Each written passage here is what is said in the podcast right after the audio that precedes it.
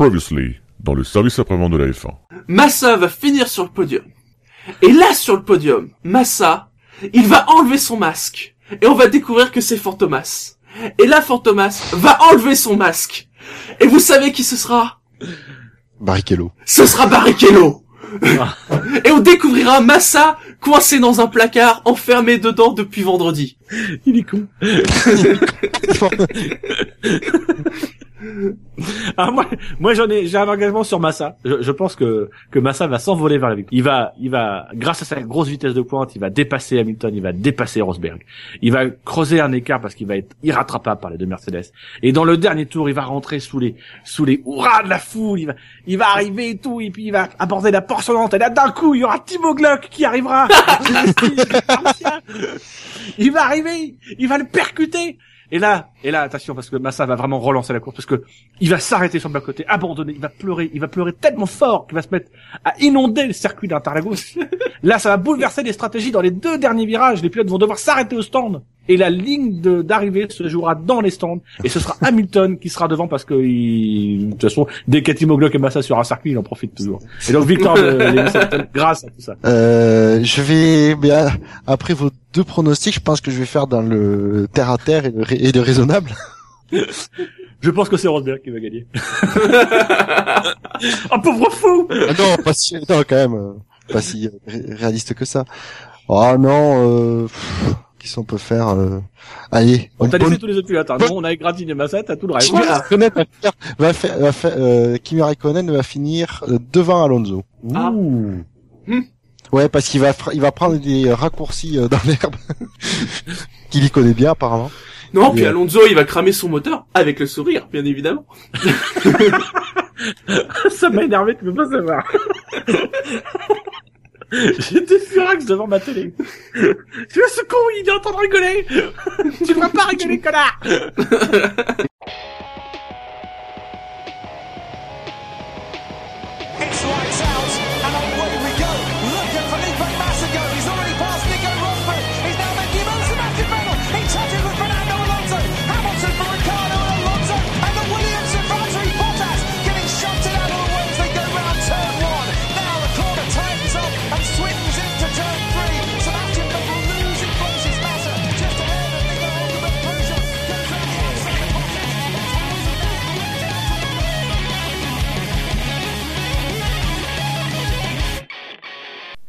Bonsoir et bienvenue dans le SAV de la F1 qui reviendra ce soir sur le Grand Prix du Brésil qui a été remporté par Nico Rosberg. Pour m'accompagner ce soir, euh, la fine gâchette de l'analyse F1. Tout d'abord, euh, j'ai envie de saluer un homme euh, qui, qui s'est bien rendu compte que la- barbe arborée par Daniel Ricciardo euh, ne lui convenait pas, d'ailleurs ne convenait en fait à personne, et a décidé de se raser intégralement le visage. C'est Jassem, bonsoir Jassem. Bonsoir. Ensuite, euh, je vous demande d'accueillir, euh, de faire un tonnerre d'applaudissements à votre famille, vo- vos amis, même peut-être vos animaux peuvent applaudir, à l'homme qui a de haute volée, de, de manière incontestable et incontestée, éclaboussé le quiz des chroniqueurs du SAV de, de sa classe en l'emportant, euh, s'accordant d'ailleurs au passage après un petit repos bien mérité. C'est Jackie, bonsoir Jackie. Bonsoir, bonsoir. Merci de souligner ce, ce, ce haut fait d'armes. Ça restera dans les... Qui n'existe pas, on est d'accord. hein. So- soyons-en sûrs. Euh, et enfin, vous l'avez entendu, et c'est toujours avec une émotion très particulière hein, que, que je vous présente l'homme avec lequel nous formons un duo mythique, hein, euh, Laurel et Hardy, euh, Boule et Bill, et bien sûr, euh, oserais-je, Stone et Charden. On nous dit, on dit souvent que nous sommes comme cul et chemise, hein, quoique, comme dirait l'autre, et on n'a toujours pas déterminé qui était vraiment la chemise. C'est Buchor. Bonsoir Buchor. Bonsoir Fab, bonsoir à tous. Messieurs, comme de coutume, euh, comment allez-vous et puis surtout, euh, comment comment avez-vous trouvé ce, ce Grand Prix du Brésil? Ça va très bien. Et puis le Grand Prix était vraiment sympa à regarder. Ouais, c'est... Vas-y, vas-y. Non, mais je, moi j'ai bien aimé le Grand Prix, mais euh, on verra ça dans les notes après. Mais le, c'était, c'était euh, curieux de voir, euh, comme toujours, deux, euh, deux pilotes qui euh, se battaient et, et puis les autres qui euh, n'essayaient pas en fait d'aller les chercher quoi. Je pense notamment à Williams, mais on va en parler après. moi personnellement, je l'ai trouvé chiant. Pour un Grand Prix du Brésil, je l'ai trouvé chiant. Faut dire que le Brésil a tellement la place tellement, la barre tellement haut d'année en année que cette année, ah, après dans l'absolu, c'est un, bon Grand Prix. Il y a eu quand même des trucs qui se sont passés, mais euh, il y a eu quand même un peu de, de mou et euh, dans la course. Mais disons que la fin, elle est- avant la, au, entre la moitié et le tiers, là, il y a eu un, un petit flottement quoi. J'ai fait m'endormir. Est-ce que, est-ce que tu, est-ce que tu veux dire qu'il a manqué la pluie? Peut-être. Ah, La pluie qui était annoncée, euh, mais qui finalement n'est jamais venue en fait. oui, bah, Ouais. comme d'habitude. hein. Finalement. Euh, bon, messieurs, avant d'attaquer le Grand Prix euh, en lui-même euh, et le top 10 de, de la course, je vous propose de faire un rapide tour de, quelques actualités euh, importantes qui sont apparues euh, ces derniers jours et qui n'ont pas été traitées dans l'émission des, qualifications. Euh, tout d'abord, alors on l'a appris dimanche, hein, juste un peu avant le Grand Prix, Graham Lowden, qui était le directeur de l'écurie Marussia avant son placement en redressement judiciaire et donc euh, sa, a priori sa disparition, a indiqué malgré tout sur l'antenne de Sky Sport qu'il n'était pas impossible de voir malgré tout Marussia participer au Grand Prix d'Abu Dhabi et à la saison 2015. Alors j'ai- j'aimerais avoir votre sentiment quand même parce qu'on parle on parle d'une équipe qui a été euh, visiblement placée quand même en redressement judiciaire et qui ensuite euh, a cessé toute activité commerciale. C'est étonnant. Oui et non. Oui et non. C'est-à-dire que c'est pas parce qu'elle a arrêté son activité qu'elle n'est pas à vendre et que s'il y a un repreneur qui la prend et qui relance la machine rapidement, effectivement, il peut être, ils peuvent être là à Abu Dhabi. Il faut que ça se fasse vite, on est d'accord, mais D'autant qu'il y a 45 millions d'euros à prendre. oui, c'est peut-être que les, euh, les, peut-être des, des potentiels repreneurs attendaient que le Grand Prix euh, du Brésil se passe.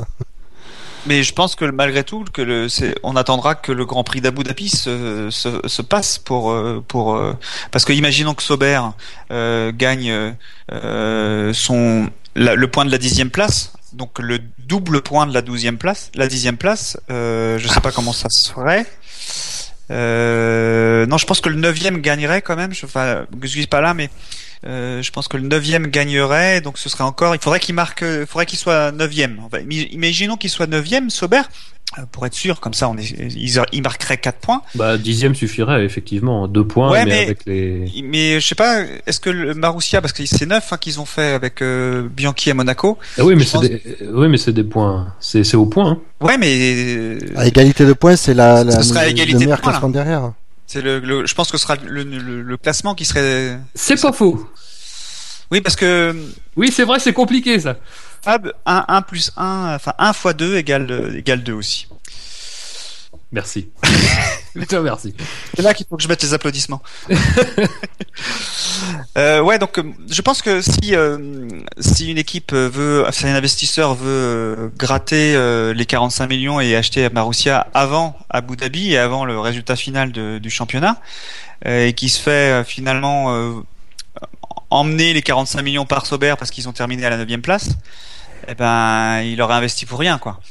Je- pense malgré tout qu'on va attendre le, le Abu Dhabi pour avoir les derniers euh, les, les investissements, mais peut-être que ce sera trop tard parce que tout a tout le monde a été licencié déjà et qu'il reste plus grand chose et que ça va être euh, enfin c'est ça va peut-être plus vite en Angleterre qu'en qu'en France les liquidations quoi. Eh oui, c'est- ça en fait. C'est surtout le problème matériel. On ne sait pas. Enfin, le, le prochain Grand Prix dans deux semaines. euh, c'est un peu tard, je pense, pour euh, pour revenir. Peut-être l'année prochaine, éventuellement, s'ils retrouvent un, un quelqu'un d'intéressé. Et encore, enfin, c'est pas facile, enfin, de trouver un un investisseur intéressé par la F1. Euh, c'est enfin la F1 c'est plus comme avant enfin aujourd'hui pour vraiment euh, investir en F1 faut vraiment être très très riche et je sais pas si la personne voudra vraiment euh, voilà c'est pas si simple de trouver un investisseur en F1 quoi. Donc euh, je suis pas si optimiste que ça pour euh, pour Marussia et encore moins pour Caterham D'autant qu'il y a plein plein d'incertitudes aujourd'hui avec euh, les, les histoires des troisièmes voitures, les histoires de Bernie veut donner euh, un peu d'argent aux petites équipes, puis ne plus les donner. Enfin voilà. Donc, euh, je pense pour un investisseur, c'est c'est où? C'est quelqu'un qui euh, qui veut avoir une danseuse et euh, se payer une écurie de F1 comme Tony Fernandez, comme euh, qui enfin il y en a eu plein comme ça, Vijay Malia. Enfin qui c'est pour moi c'est ils font pas un business. Euh, euh, réel, on va dire. C'est euh, ils ont pas un modèle économique, ils perdent de l'argent et puis et puis ils, réinvestissent derrière. Lotus aussi, c'est pareil, c'est un peu dans ce cas-là. Même s'ils ont voulu faire de l'argent, ils y sont pas parvenus. Donc je, je, verrai. Enfin, moi j'attendrai Abu Dhabi pour pour me statuer pour statuer là-dessus, mais j'y crois pas trop non plus. Après, ils, ont, ils ont même pas deux pilotes, quoi. Ils n'ont que Max Chilton. Et encore, s'il veut encore piloter, c'est un peu. Enfin, je vois vraiment Oh. pas. Oui, vas-y. Les, les, les pilotes se trouveront hein, si, si jamais il doit y avoir des baquets. Bah, D'autant que- aussi, ouais. D'autant que eux ont des Tu pilotes veux qui dire sont les, les liés quand même. mallettes Les mallettes trouveront des baquets. Ça c'est c'est un c'est un débat que nous avons souvent. Effectivement, maintenant un pilote doit avoir une mallette. Bah oui. Et Et il y a une place pour la mallette dans les baquets si tu regardes bien. c'est ouais, regarde Ericsson qui euh, qui euh, réussit à avoir un, un baquet chez Sauber, euh, Van der Garde qui devait qui devait gicler Sutil. Eh ben finalement il a giclé, il a giclé euh, pardon, Van der Garde qui devait gicler euh, euh, c'était Su- Sutil ou Gutiérrez? Non Gutiérrez. Euh, finalement Gutiérrez est sorti et puis euh, il y a deux deux pilotes. euh, c'est qui le deuxième? J'ai même j'ai j'ai même déjà oublié tu vois c'est euh, le, Nasser. Nasser voilà Philippe Nasser. Bon écoute, euh, ne, ne, ne, ne commence pas à te lancer sur les pilotes payants. Je, je, que, Non mais je, c'est ça. je Oui. sens que ça va Et puis, t'énerver. ju- juste la correction. Juste la correction, c'est que de nos jours, la mallette suffit plus hein, pour les pilotes. C'est c'est- c'est une vraie grosse malle de billets qu'il faut. Ouais, mais tu vois, à partir de, de 10, 10 millions de dollars, je pense que ils sont regardés, quoi. Ouais. Bah, les 10 millions de dollars, ça rentre pas dans une mallette, je te, je te rassure. Ah, ça dépend le, le, le nombre de billets que tu as. Allez, Mais ouais, messieurs, messieurs, en parlant de, en parlant de, de, de grosses mallettes, euh, petit point sur l'opération de crowdfunding de, de nos amis de Caterham. Ah, très important. Ah, Merci, oui. ouais. Euh, nous sommes à 4 jours, 4 heures, 15 minutes et une quarantaine de secondes de, de la fin de cette opération qui a, pour l'instant, euh, rassemblé 100, enfin 1 113 000 livres euh, sur les 2 350 000 euh, requises. Donc ça représente 47% de la somme. Euh, ça, ça semble un peu juste, hein, vu comme ça. Euh, Mais ils ont commencé il y a pas si, il y a pas si longtemps que ça. hein.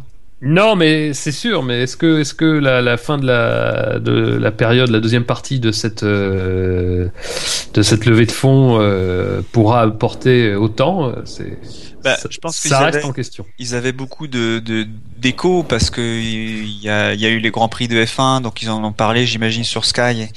Et, et, euh, donc il y a eu un petit peu de publicité, mais là pendant 15 jours, ça va être euh, ça va être, euh, on va dire, euh, sans communication, donc euh, pas de publicité, donc va falloir qu'ils continuent à faire du buzz. Mais je, je bon, honnêtement, Ah, ils ont j'y- 4 jours, hein, attention. Ouais, crois 4 pas jours trop. pour faire du buzz, ça fait peu quand même.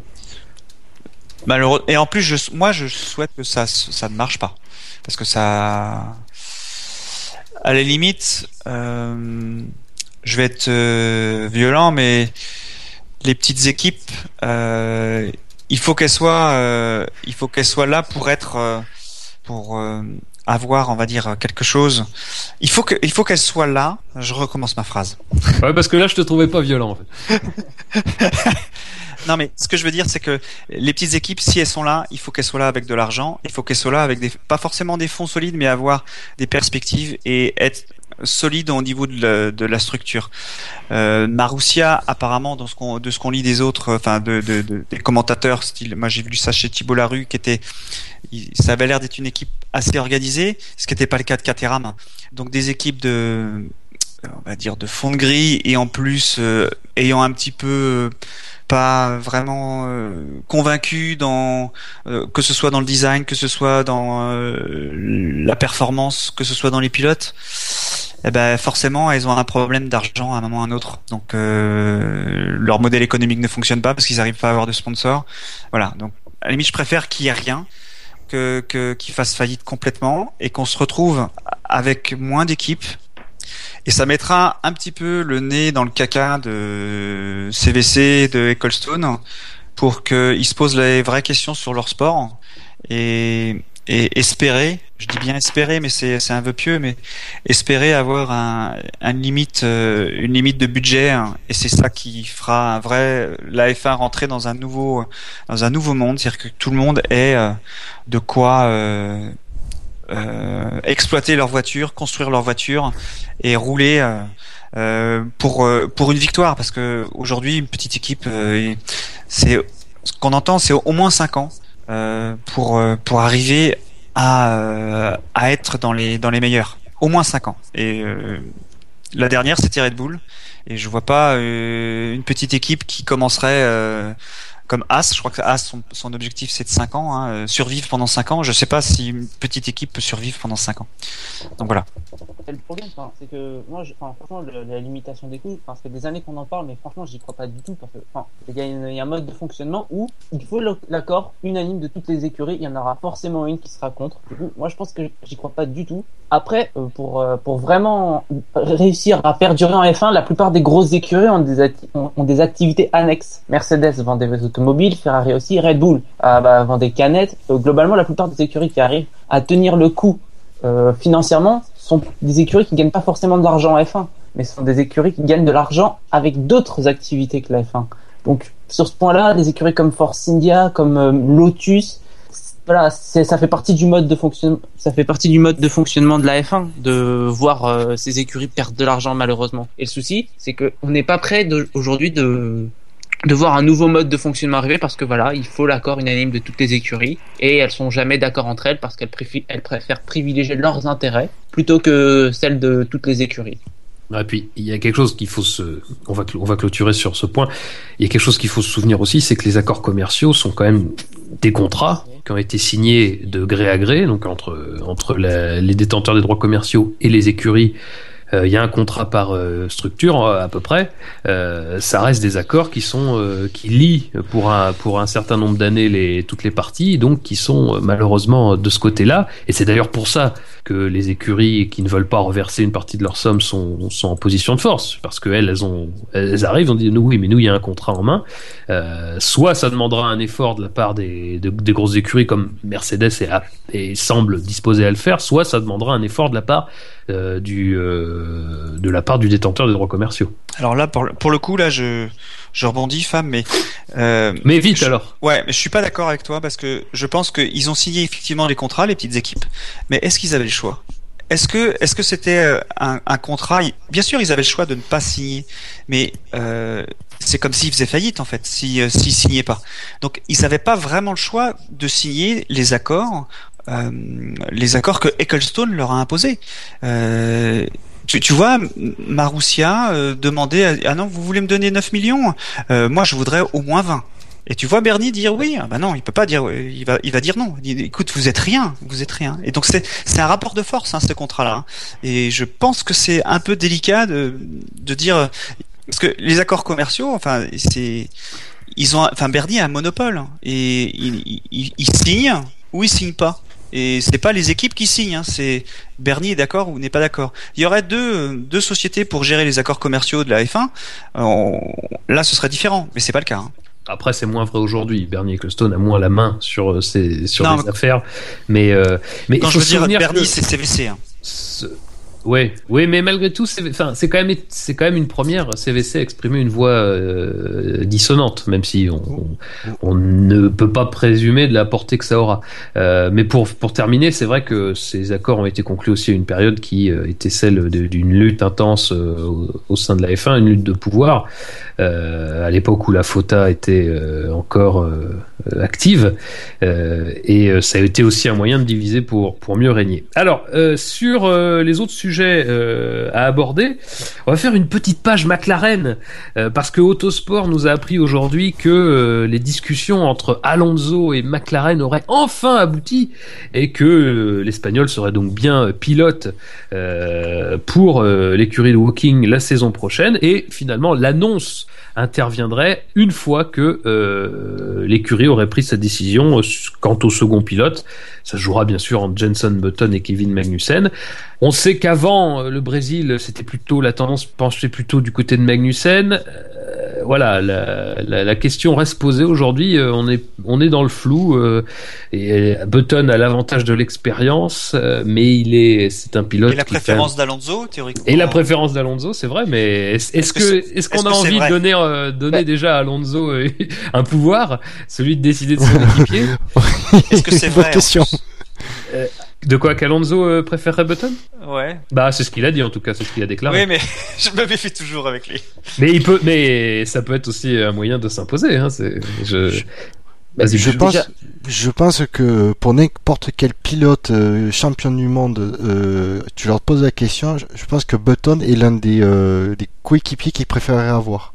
Parce que je pense pas que je pense pas que ce soit le coéquipier euh, euh, sur lequel tu risques vraiment de, de, de, de- de casser les dents et de. euh, ouais, Euh, pour moi, James Button, il a l'image, il a l'image vraiment du, j'ai envie de dire du mec sympa, mais pas que ça, qui est quand même performant et qui avance dans le sens de l'équipe et avec qui tu peux travailler, donc euh, et qui Je suis reste. sûr qu'Hamilton soit d'accord avec ça. Parce que Hamilton s'est fait bouffer la, la Euh, deuxième année. Euh, je- pas bouffé non plus. Ouais, Peut-être pas bou- bouffé. La bouffé, deuxième, peut- la deuxième année, euh, bien. En 2011, en Peut-être- 2011, il a connu un peut- trou et Button a largement été meilleur. Oui, ça c'est sûr.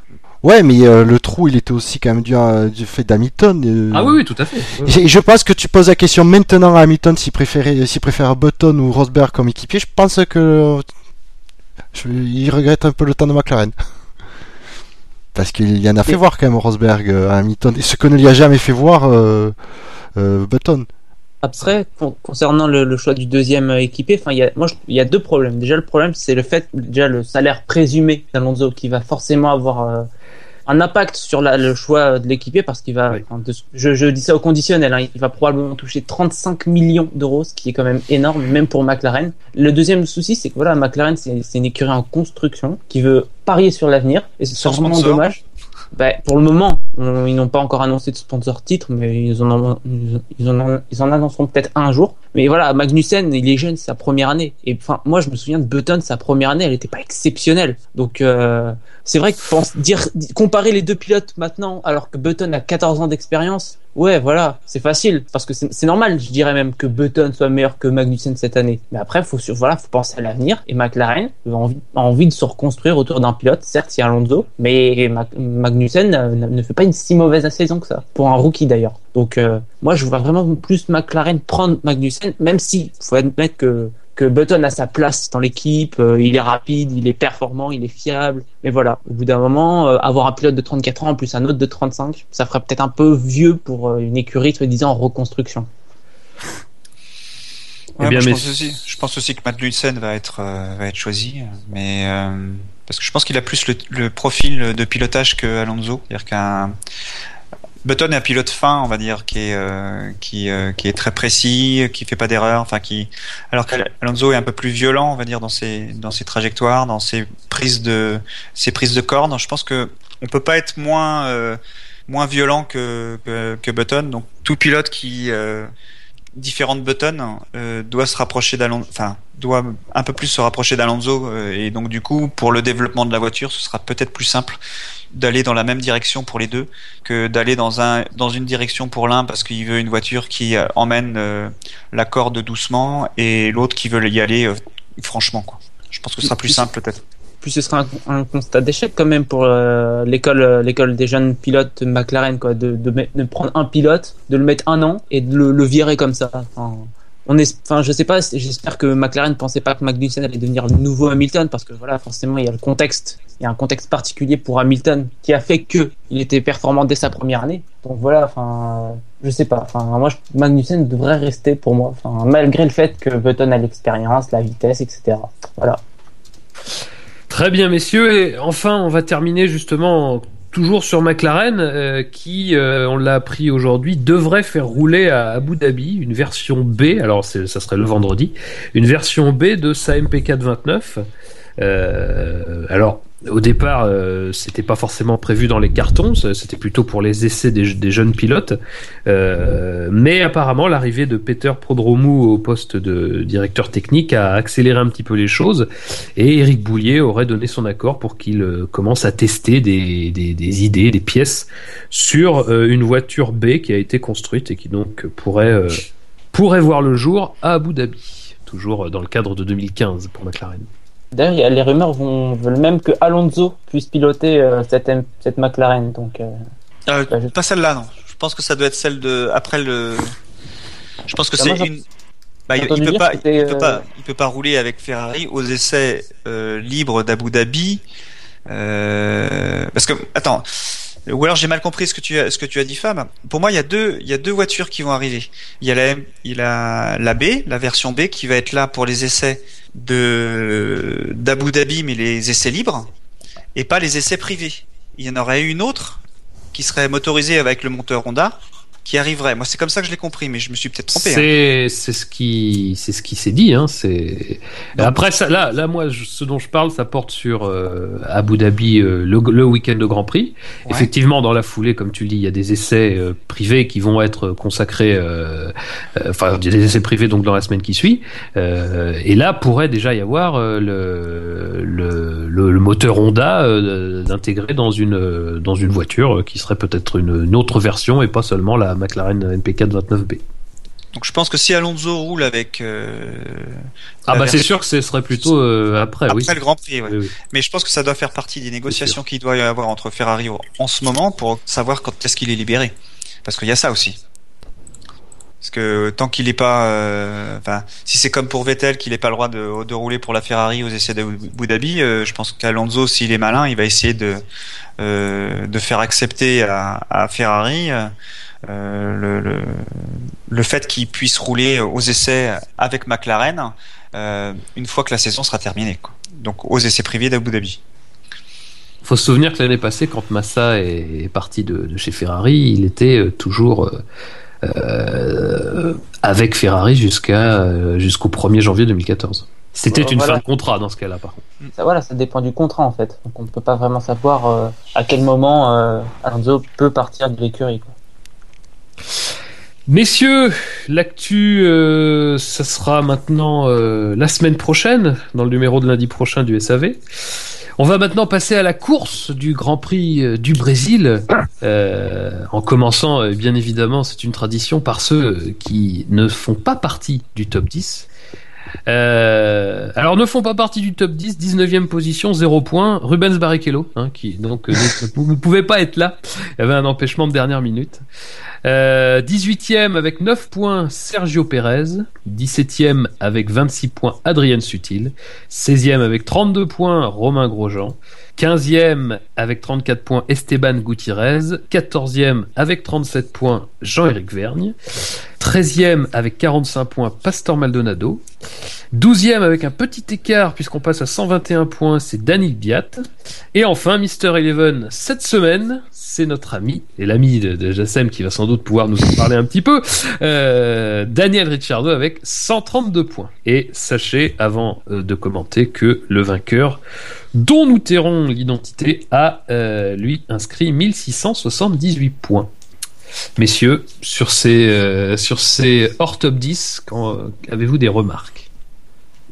Pas grand chose finalement, même même pour bah, même pour Ricciardo, voilà, tu- il est, enfin, je l'ai pas trouvé vraiment dans le rythme en début de course. Il s'est fait assez vite distancer par Vettel, enfin où il était derrière. On voit qu'il a il a vraiment fait que gérer ses pneus à ce moment-là. Puis il a eu un problème de moteur, il a abandonné. Enfin, il a fait une course euh, très discrète. Donc j'ai pas finalement grand chose à dire sur. euh, Problème de suspension. sur- Ah voilà, problème de suspension, voilà. Il a plié, euh, il a plié le, le bras. Oh, oh, Du coup, oh, bah, que je sais que tu suis pas. euh.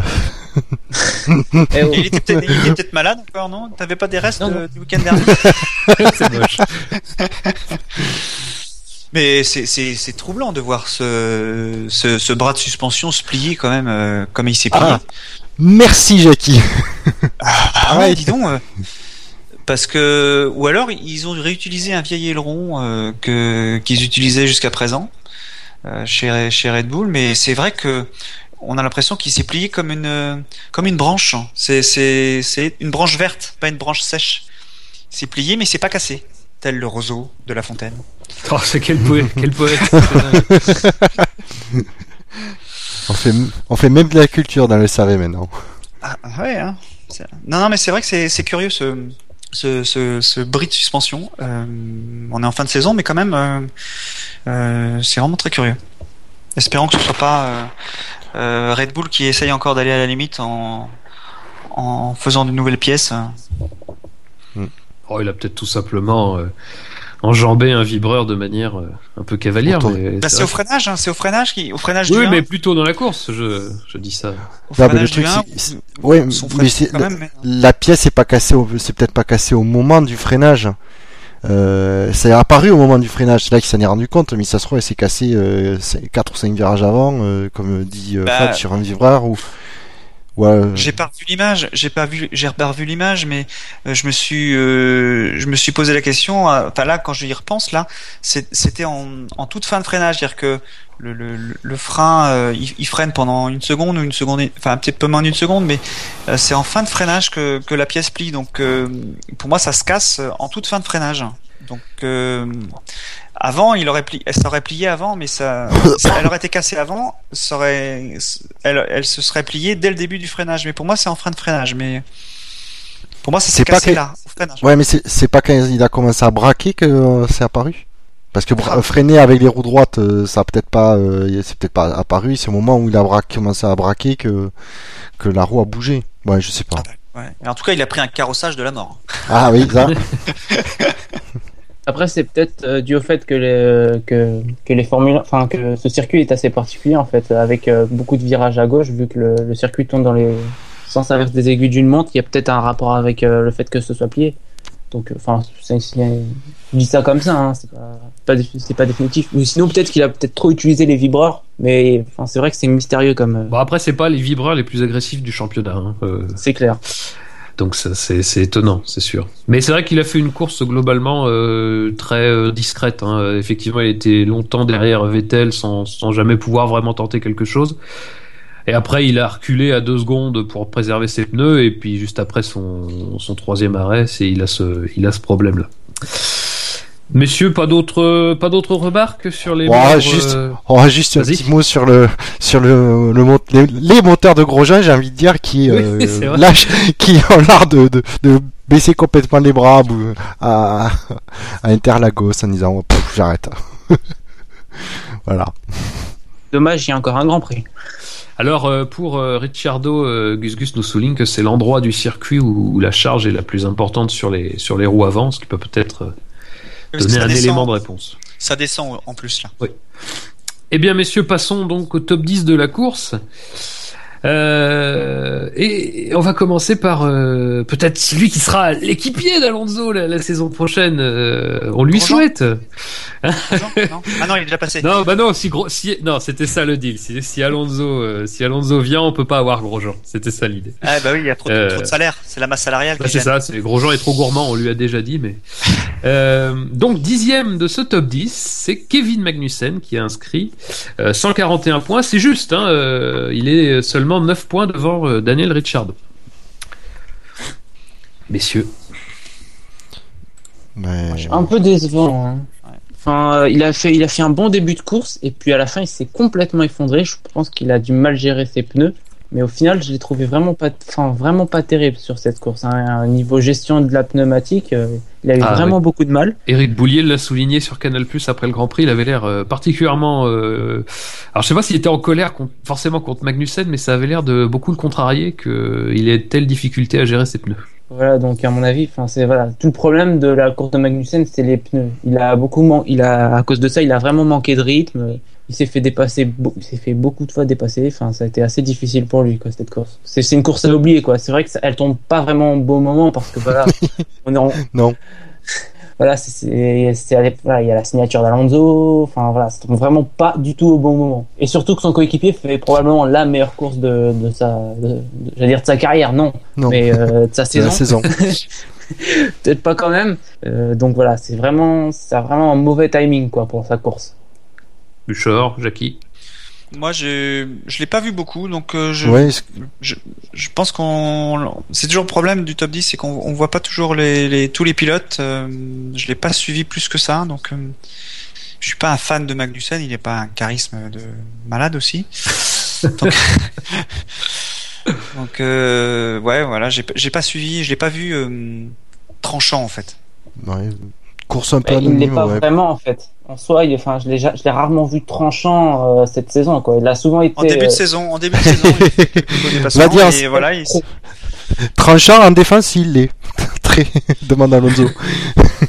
Mais non, ouais, non, sur ce, sur cette course, je l'ai, bon, on l'a, on l'a quasiment pas vu à l'écran, donc, euh, c'est, c'est beaucoup plus dur de juger, du coup, euh, Après, euh, après sur, sur, sur- enfin, je vais parler un peu de sa saison. Je l'ai souvent vu euh, essayer ne pas essayer d'être discret, quoi, de faire bien le travail parce fond c'est un rookie, quoi. Son objectif c'est quand même de, de finir les courses, d'être régulier, etc. Donc euh, c'était peut-être pas la bonne saison pour le voir attaquer, être tranchant. Peut-être que l'année prochaine, s'il est euh, prolongé d'un ou deux ans, on verra peut-être le vrai Magnussen. Enfin, on attend quand même qu'il fasse de, des progrès, quoi. Mais bon. euh, au final, il a fait une mauvaise course, c'est sûr, mais euh, de là à, à remettre Oui. en cause le fait qu'ils doivent rester chez McLaren ou pas, euh, pff, je pense pas que ce soit vraiment euh, pertinent de penser ça. Bon, Eh bien, bon. messieurs, euh, c'est c'est tout pour, pour Kevin, qui, que l'on salue. Quel prénom Euh, difficile à porter. Prénom difficile. Oui, non, non, mais déjà, rien que ça, s'il arrive à rester une deuxième saison en F1, je pense que le pari sera gagné malgré tout. Ouais. Parce que dire qu'on a un Kevin en Formule 1, ça c'est. Allez, neuvième position du top 10, euh, c'est Valtteri Bottas. Alors, une place inhabituelle, hein, 232 points euh, inscrits euh, pour, le, pour le Finlandais qui termine dixième de la course.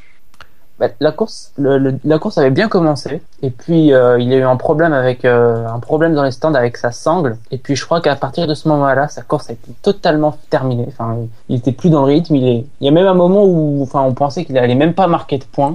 Donc, euh, enfin, c'est assez étrange quand même hein, sa course. Il pouvait Gros très bien faire le podium avec la pénalité de Massa, et il a, il, voilà, il a eu un Gros- souci au stand, et après, vas-y, vas-y. Et apparemment, il a eu un gros problème de, de dégradation de pneus. Hein. J'ai vu des déclarations de. euh, Comment il s'appelle, le directeur de.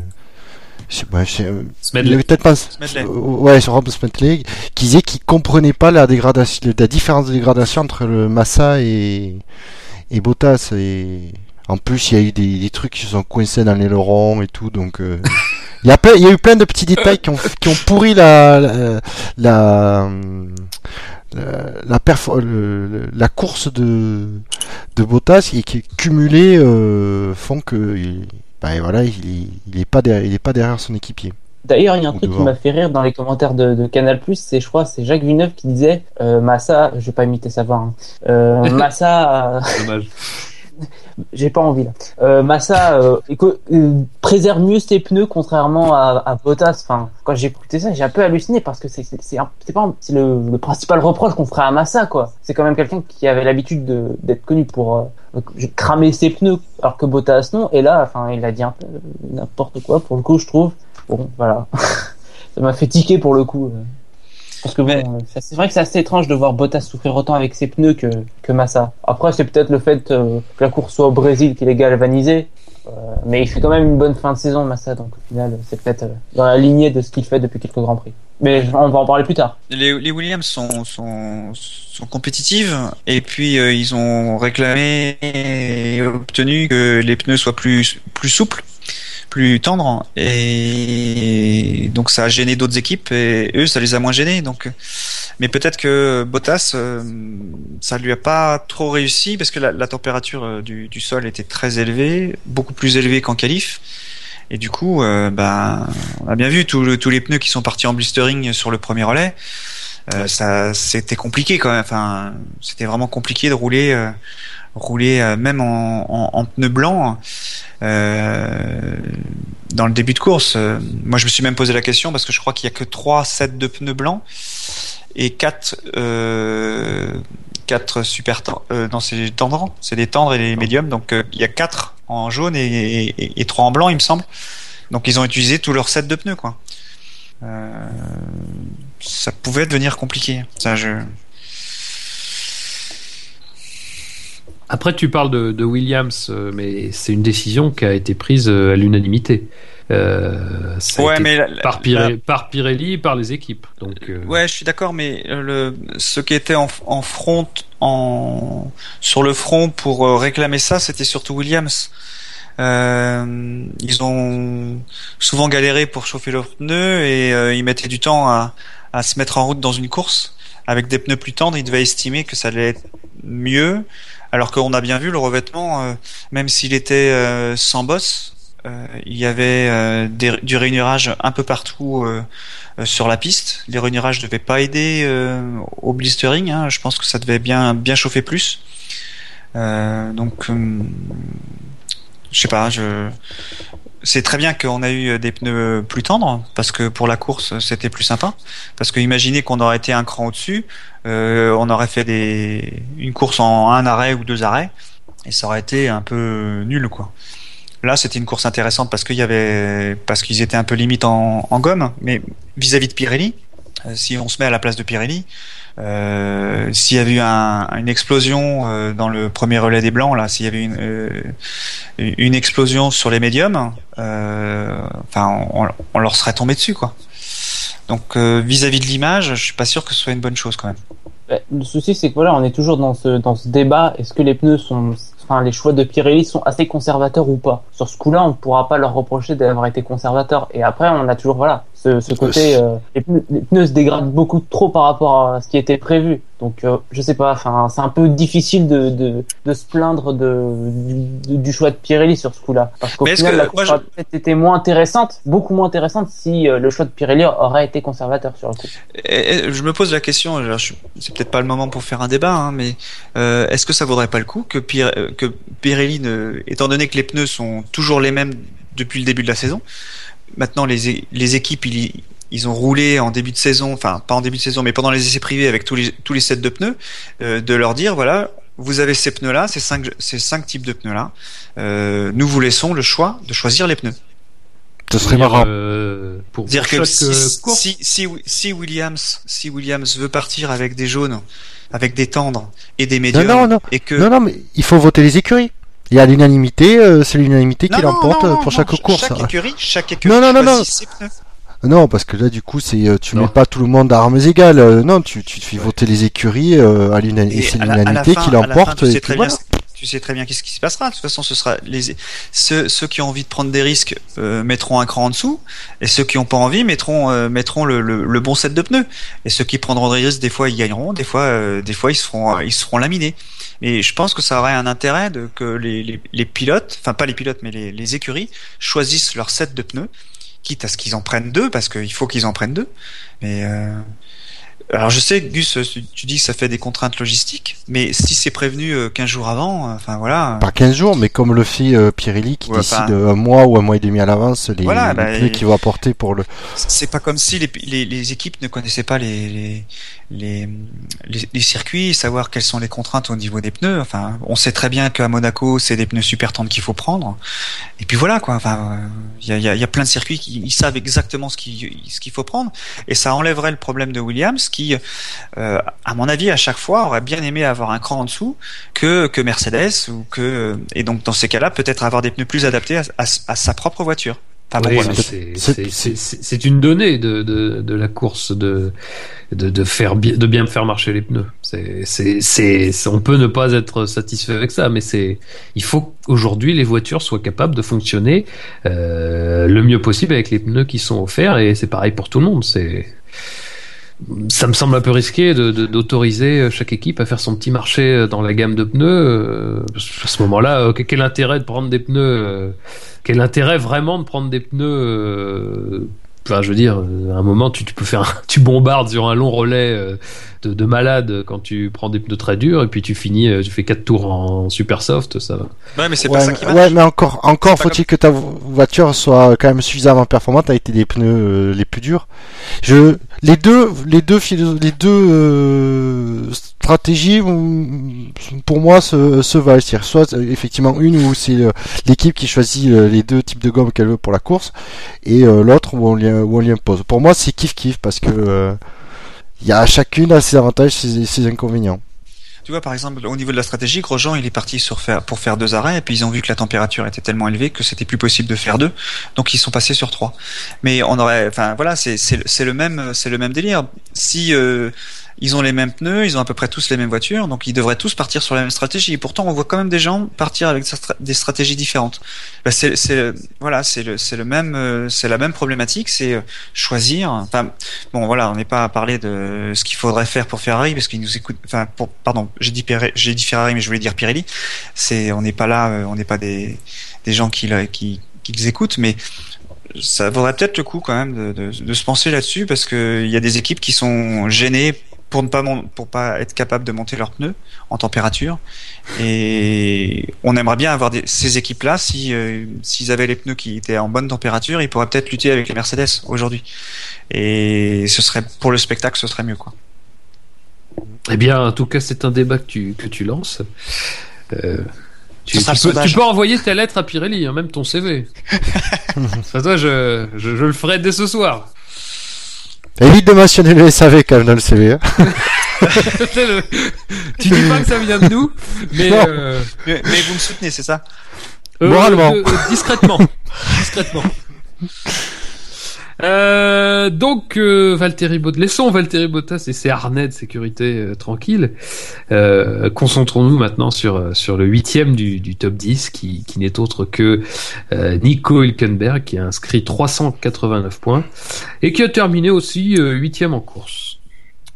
Bah, pas sur mal pour une euh, sur une stratégie différenciée hein, par rapport aux autres. Il est parti en, euh, il est parti en gomme médium. C'est d'ailleurs le seul pilote qui est arrivé dans le top 10 à être parti en, en médium.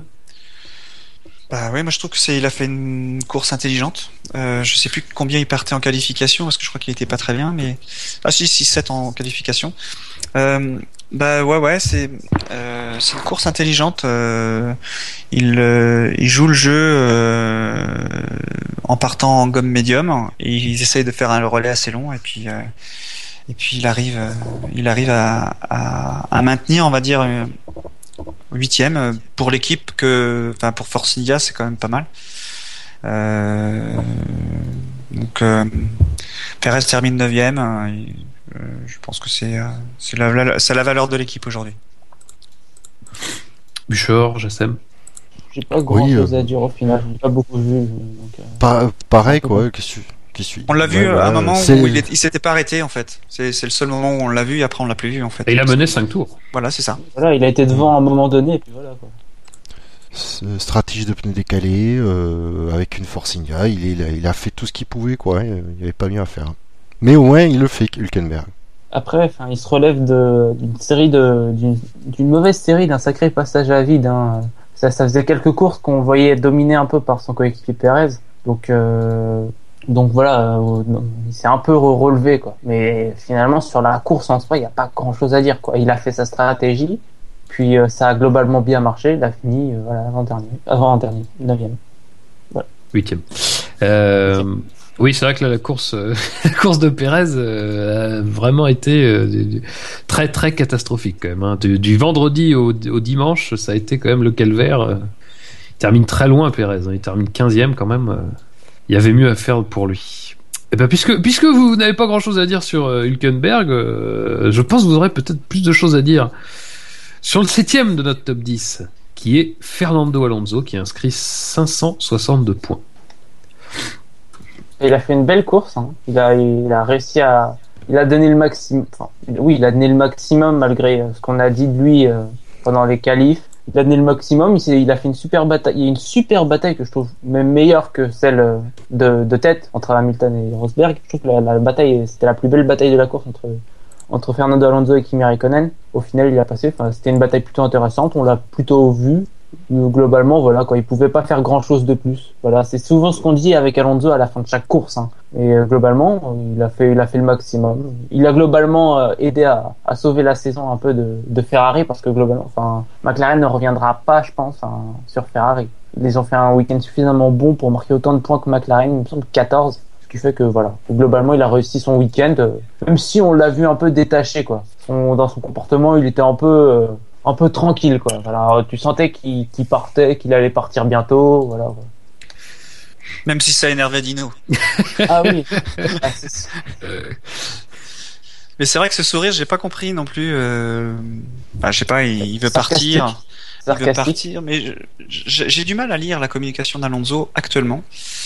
Alors la course, bon, c'est vrai qu'il a fait une belle course, euh, mais je sais pas ce qu'il faudrait qu'il fasse pour se faire virer en fait, parce que ce qu'il veut, c'est sortir et et sortir vite, quoi, et qu'on accepte ses conditions, qui, j'imagine, il être payé euh, euh, en plus. Enfin, moi, je pense qu'il veut la crémière en plus de de la crèmerie, enfin bon, et du beurre, enfin voilà. Mais Le fonds de commerce. euh, le- de tout. Mais je, je pense, je pense qu'il est un peu trop gourmand. Il va, il va, il va avoir le plus gros contrat de de la F1. A priori, si si c'est vrai, même si on saura jamais.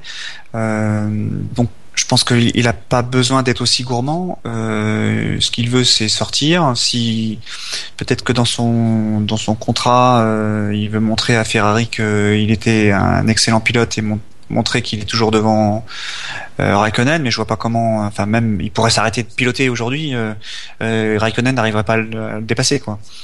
Il a fait une saison tellement catastrophique que que bon voilà euh, actuellement euh, Raikkonen est 11e et Alonso 5e voilà il y a il y a il y a, il y a 100 points d'écart euh, voilà même euh, même maintenant il pourrait s'arrêter de piloter et il a fait une meilleure saison que Raikkonen qui lui était nulle part quoi En même temps, il reste qu'une course. Donc, euh, ouais ouais mais mais, c'est surtout que, voilà, malgré l'attitude de- d'Alonso qui peut, voilà, peut, peut- voilà, qui peut déranger certains, il a, enfin, il est toujours là en course, quoi. Enfin, il y a rien à reprocher sur son attitude en course. Peut-être en dehors, c'est peut-être un peu normal vu que voilà, il va partir, vu qu'il y a eu beaucoup de conflits visiblement avec euh, Mattiacci et, et peut-être d'autres d'autres ingénieurs. Mais globalement, enfin, il est, fait- il est toujours là en course, quoi. Il donne toujours beaucoup à Ferrari. Enfin, pour moi, Alonso, c'est le mec qui, qui sauve Ferrari pendant 4-5 ans. Donc, euh, pour une, j'espère que au, au moment où Alonso va partir, enfin, ils vont lui rendre hommage. Parce que quand même, euh, ça tu rêves ouais, c'est- dommage parce que malgré le fait que voilà, c'est quand même quelqu'un d'assez imposant dans un dans une écurie. euh,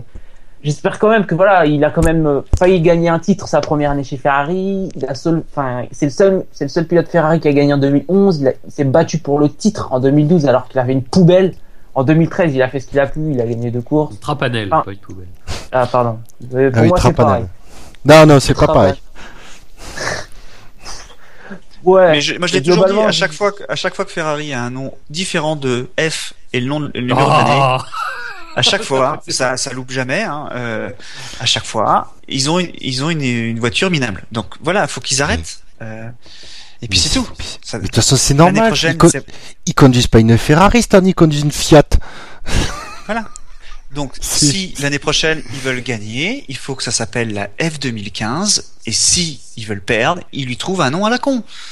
Voilà. Ouais, Il y, a, il y a des rumeurs comme quoi euh, il y a des inquiétudes déjà sur la, la, la monoplace 2015. Hein. Ouais. Enfin, c'est pas super réjouissant. Enfin, c'est vraiment incroyable pour Ferrari, quoi. C'est dingue. Mais moi j'attends Ils ont le des nom. moyens énormes. Ils font rien. Ils font rien avec. C'est c'est dingue. Vettel, il va venir. Enfin, ça- je, je vais, être- je vais être triste pour lui. Quoique non. Mais euh, T'inquiète, j'aurais de la peine pour lui. t'inquiète pas, il sait où il va. Enfin, il sait pas dans quelle galère il s'est mis, hein, je pense, Vettel. hein. Si, si. Donc euh, bon, C'est- C'est tout pour Alonso, messieurs? C'est Oui. tout pour Alonso. Merci. On en parle Euh, trop en ce moment. Passe à la suite. Voilà, bah d'ailleurs, on va passer. Vous, vous commenciez à l'évoquer. On va passer à, à Sébastien Vettel, sixième du top 10 avec Quelle 690 transition, points. quelle transition. Ah, bah, c'est- un métier. hein. ah, c'est- mais c'est c'est plus que ça. C'est une synergie. C'est un art. ce. C'est un art. Euh, donc Vettel sixième avec 692 points et qui a terminé en course cinquième. J'assème peut-être une petite euh, analyse. Il a été assez discret finalement sur la course. Il s'est peut-être fait, il s'est peut-être fait remarquer un peu au début, mais globalement, il était trop lent par rapport au Williams. Il était assez, ra- il était plus rapide que le reste, que même Alonso au final. Donc euh, finalement, il a fait une bonne course. Voilà, il n'y a pas grand-chose à dire dessus. Donc enfin voilà, j'ai pas grand-chose à dire sur la course de, de Vettel. Il y a rien de, de fondamentalement enthousiasmant sur sur lui quoi. Il a voilà, c'est sympa pour sa, sa, sa dernière. euh, Même lui, il avait l'impression, j'avais l'impression de le voir assez détaché. euh, par rapport à, au fait qu'il va partir de Red Et Bull. C'est vrai que euh, quand tu parles de ça, notre ami euh, comment euh, Cyril Abitboul, euh, qui est maintenant directeur de Renault Sport, a- avant, alors je crois que c'est avant les- la séance de qualification au micro de Canal ou avant la course au micro de Canal Plus, a dit euh, en ce moment on trouve que Sébastien euh, a un petit peu le coude à la portière, euh, il est pas du tout, enfin il est pas impliqué. euh, c'est c'est étonnant, bien sûr, le pilote est partant donc c'est c'est plus facile. Ça, ça fait un an qu'il a le coude à la portière. mais- Mais, euh, mais voilà, c'est vrai que c'est- c'est c'est pas habituel ce genre de discours euh, de la part d'un responsable de ce niveau-là. Sauf que c'est pas responsable d'écurie. Non, mais on aurait très bien imaginé Horner, puisqu'il ou euh, comment comment il s'appelle l'autre abruti là. Quelle violence. Helmut Marco, Helmut Voilà, Marco. Marco, ouais. Euh, il aurait très bien pu le dire lui aussi. hein. Donc euh, voilà. Vettel, il est quadruple champion du monde. Euh, voilà. euh, on lui a donné une voiture qui était. Enfin, le règlement peut-être a imposé cette voiture-là, mais il se trouve que bah, elle n'était pas efficace pour lui. Euh, comment veux-tu qu'il ait envie de Enfin, je veux dire, à un moment, il faut qu'ils se battent, il faut qu'ils aillent dans les limites, euh, prendre des risques. Euh, Interlagos, c'est pas un circuit où, enfin, c'est pas un circuit de Mickey. Hein, ça va, il y a des endroits où on évite hein, quand même. Hein. Euh, et on peut se cracher. bah il est devant son coéquipier. bon, ben, il a la coude à la portière, mais il est devant son coéqui- coéquipier quand même. Après, voilà, il a, il, a- il est devant son coéquipier, il a, ouais, c'est vrai, quoi. Il, a fait une bonne course, mais Et puis en plus, eh, honnêtement, il a demandé à faire les essais d'Abu Dhabi avec Ferrari. On lui a refusé. Euh, je vais pas les plaindre, hein, honnêtement. Hein. Ouais, mais ça c'est normal. Bah, c'est normal, je sais pas. Ils, ils leur ont donné. Enfin, c'est en millions de dollars qu'il a, qu'il a, qu'il a gagné de l'argent Vettel. Mais c'est en dizaines de millions de dollars que Non, Red Bull a gagné de l'argent. Non, mais à un moment donné, tu as un contrat, tu, je co- comprends que tu peux avoir des arrangements, mais c'est un peu tôt pour euh, les essais d'Abu Dhabi pour commencer à être l'écurie euh, concurrente, quoi. C'est. Non, mais euh, à la place de Vettel, je, attends, je vais pas me battre pour euh, pour euh, Red Bull, étant donné qu'ils font rien pour moi. Ouais, il lui a juste donné une, il a juste donné quatre fois une voiture capable de gagner le championnat. À un moment donné, on peut pas dire que Red Bull a rien fait pour Vettel. Ils l'ont fait venir en F1, ils l'ont fait passer de Toro Rosso chez Red Bull, ils lui ont donné euh, plusieurs années d'affilée une super voiture. À un moment donné, il peut pas cracher dans la soupe non plus, Vettel. Non, non, mais c'est l'avenir qui regarde. Hein. Les, Non, les pilotes, ils regardent devant. Hein. Enfin, je pense vraiment pas que Vettel a baissé les bras. Enfin, Moi non plus. hein. je- Moi, je suis pas spécialement fan de Vettel, mais quand même, enfin, c'est quand même un mec très professionnel. Pour moi, c'est un des Oui. pilotes les plus Ouais. professionnels de la F1. Donc, moi, j'y crois pas une seconde. Je, je, je dois être pas spécialement fan. Voilà, je reste quand même un peu objectif sur, sur, sur ce que, sur ce qu'est ce pilote. Ça reste un pilote très professionnel qui, à mon avis, a tout donné du début à la fin. Mais au bout d'un moment, Mais Voilà, je pense quoi. que cette, je pense que cette année, quand la voiture euh, il a- marche pas super bien sur un circuit, mais il va pas en faire euh, des caisses non plus. Par contre, quand ça, euh, qu'il C'est voit ça. que ça commence à bien, un peu bien marcher, il donne tout ce qu'il a. Il y a pas de, moi je, pour moi, il y a aucun doute là-dessus. Hein, euh. Et que justement, je pense qu'il a pas envie de finir sur une mauvaise note chez Red Bull. Mine de Et rien. puis, enfin, il a, il a pas fait preuve de mauvaise, enfin, de trop de mauvaise foi quand il a vu son, son coéquipier gagner. euh, Non, non, il, il a a été pas très. été particulièrement, voilà, il a été sport. Enfin, à mon avis, ouais, donc, ouais, il doit reco- à mon avis, il reconnaît qu'il a été, euh, il a été battu par meilleur que lui. Donc, euh, Ouais, je, je pense que c'est ça, et c'est, moi je trouve que c'est tout à son honneur. Euh, Ça, bah oui. c'est un bon gars, moi je pense. euh, bon voilà, euh, il est, euh, il a fait ce qu'il a pu avec cette voiture euh, sur ce circuit-là. Voilà, bah, j'ai pas l'impression qu'il, qu'il- quand même qu'il le coude à la portière, mais même s'il l'était, euh, je le blâmerais pas pour ça. hein. Bah, oui, c'est la fin de la saison, il a plus grand chose à gagner, donc euh, bon. Pour un, c'est vrai que quand, quand tu passes de, euh, de 13 victoires en une année à une année où tu fais trois podiums, ou, ou quatre, il me semble, c'est, vrai que c'est difficile, quoi. Même si t'es super professionnel, à la fin de la saison, t'as, voilà. En plus, t'as signé probablement ton contrat ailleurs. Donc, euh, il y, a, y a forcément des, voilà, Et puis n'oubliez pas ce que disait Prost l'année dernière euh, en fin de saison, c'est que euh, il le disait à Vettel qu'il allait avoir du mal à garder sa motivation. C'est compliqué de garder sa motivation année après année quand on est champion du monde. Puis il suffit de voir, euh, suffit de voir Raikkonen à la fin de l'année dernière chez Lotus, il a carrément pas disputé les grands prix. Donc euh, Ouais, mais il y a d'autres éléments qui rentrent en jeu là. Tu peux pas vraiment comparer. Oui. Donc. euh. ouais, ouais, mais bon, il a forcé un peu, je trouve. Tu veux dire que cette opération du dos, il aurait pu la faire plus tard? Tu veux dire que les salaires de Raikkonen, Lotus aurait pu les payer plus tôt Faut pas oublier hein, qu'au moment, euh, Ah bah non, mais je crois que c'était au Lotus s'en 31 souvient décembre. bien. Ouais, mais je crois que c'était en- encore en janvier euh, 2014 et qu'ils avaient, qu'ils devaient encore du pognon à, à Raikkonen, je crois, Lotus. Donc, euh, Oh, mais je serais pas étonné qu'ils en doivent encore. peut-être. À mon avis, il y, a des- il y a- il y a des tickets resto qui sont pas parvenus. hein. Euh, messieurs, je pense qu'on a fait le tour de, de Sébastien Vettel, euh, qui euh, donc, euh, par le fait même, devrait être annoncé lui aussi dans la semaine, enfin la semaine prochaine, chez Ferrari, avec le départ d'Alonso. Et nous allons passer sur celui qui devrait être son coéquipier en 2015, c'est Kimi Raikkonen, donc cinquième de notre top 10, avec 755 points, et qui a terminé la course à la sixième place. Il a, il a fini septième, Raikkonen. Oui, septième, non Derrière. euh, Qu'est-ce que j'ai dit? J'ai dit sixième. T'as dit oui, pardon. sixième, c'est Alonso qui a fini Septième, sixième. septième. Excusez-moi, mais écoutez, j'étais gentil, je lui faisais gagner des places. Non, mais moi, je fais pas partie de la fanbase de, de Kimi. Pardon. Je, suis, je m'appelle pas Shinji, quoi. C'était pour Shinji que j'ai fait ça. Vous n'avez pas de cœur. Non.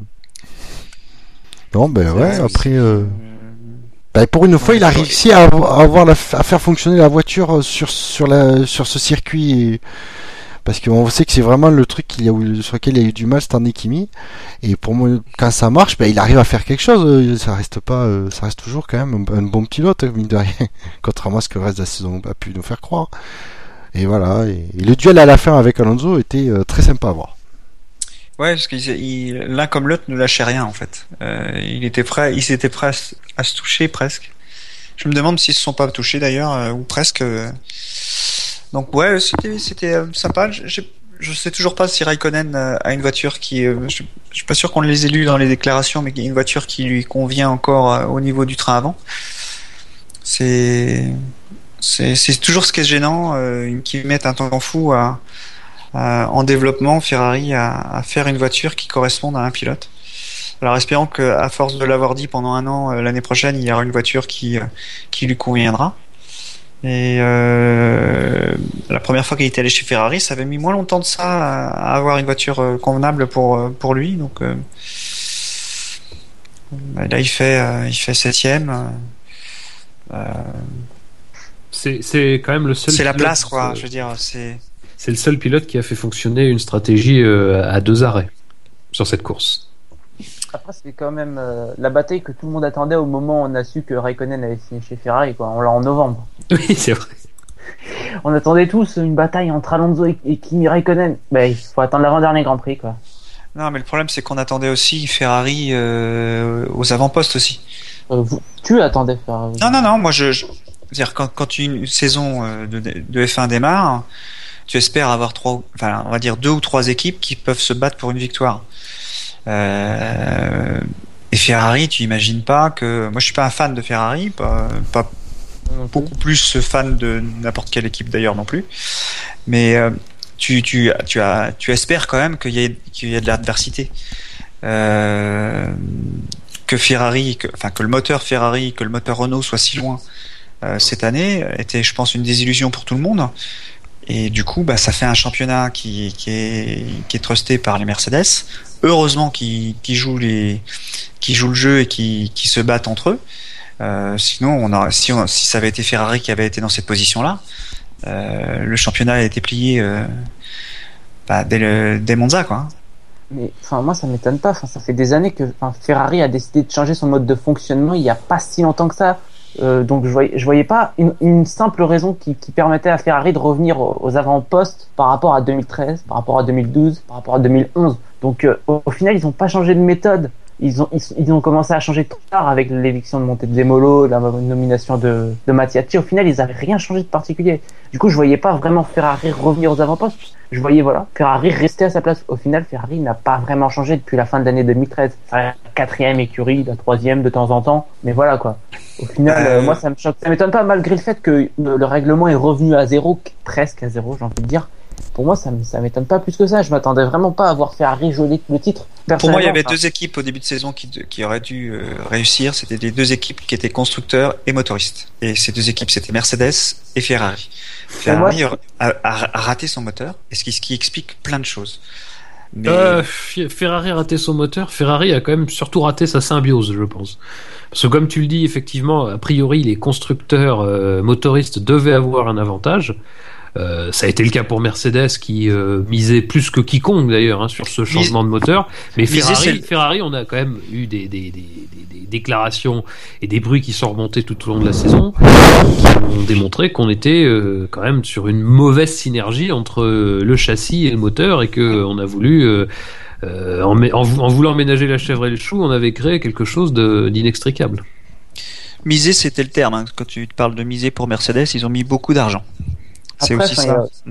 Il y a aussi Red Bull et Renault, quoi. Ça reste quand même des partenaires assez privilégiés, même si ça s'est encore plus rapproché cette année, mais ça reste quand même des partenaires privilégiés. Moi, j'imaginais vraiment une lutte, une lutte serrée entre les Mercedes et Red Bull. Finalement, ça s'est vraiment pas fait, quoi. Non, parce que Renault, Renault, ils se sont dispersés. Ils avaient quatre équipes et ils avaient proposé aux quatre équipes des une intégration sur mesure. C'est-à-dire que Renault, proposait à Red Bull une intégration. Que, enfin, c'était l'inverse. Dans l'occurrence, c'était Red Bull qui voulait un type d'intégration. Lotus avait une autre intégration, etc., etc. Ce qui fait qu'ils se sont dispersés avec quatre euh, intégrations différentes. Bah du coup, euh, ils ont pris du retard. Donc moi, j'y croyais pas à, Renault. Mais voilà. Il paraît que l'année prochaine, on va revenir au V8. Donc, euh, enfin, c'est ce que veut Bernie. Ça, ça a pas, été- mais- Non, mais les- dans les actus. ça. Et, mais les, souhaits, les souhaits de Bernie, ça fait un moment qu'on les écoute plus. hein. Que personne ne les écoute d'ailleurs. On me dit tous son contraire depuis quelques, depuis quelques Ouais, surtout depuis quelques. N'importe quoi. C'est- peut-être l'âge. Non, non, c'est Peut-être. c'est- c'est surtout que c'est flagrant parce que c'est rapproché, mais il a toujours dit tout et son contraire, Bernie. hein. Je vous rassure. c'est vrai. C'est- là, on lui pose beaucoup de questions. Il sait jamais ce qu'il a répondu euh, la, semaine, la semaine précédente et comme il improvise sur le moment en fonction des personnes qui sont autour de lui et de qui pose la question, euh, ça, les réponses varient. Qu'est-ce qui lui est passé par la tête pour dire à un moment donné, faut revenir au V8 Enfin, Le bruit. C'est complètement irréaliste. Enfin, C'est c'est le pour bruit. Mais Bah, c'est- évidemment. Ouais, super. Oui, ben tu veux te mettre à dos Mercedes et Honda Super. Pour Non, non, mais bruit. tu vois, moi j'ai j'ai mon collègue qui est, euh, je vous raconte ma vie, mais j'ai mon collègue qui a regardé euh, ce week-end euh, pour la première fois depuis 10 ans un, un Grand Prix de F1. Il était chez son oncle.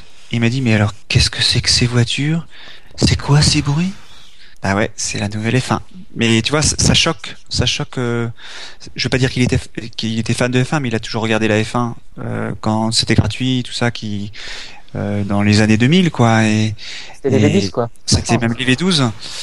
Euh, un petit peu avant aussi, euh, il, a, il a dû, il a dû regarder les V12 et que tu tombes sur des, sur, sur un bruit qui est complètement différent, où, où euh, bah on, on entend les crissements de pneus, c'est différent, mais euh, c'est, c'est, euh, il s'attendait pas du tout à ça, quoi.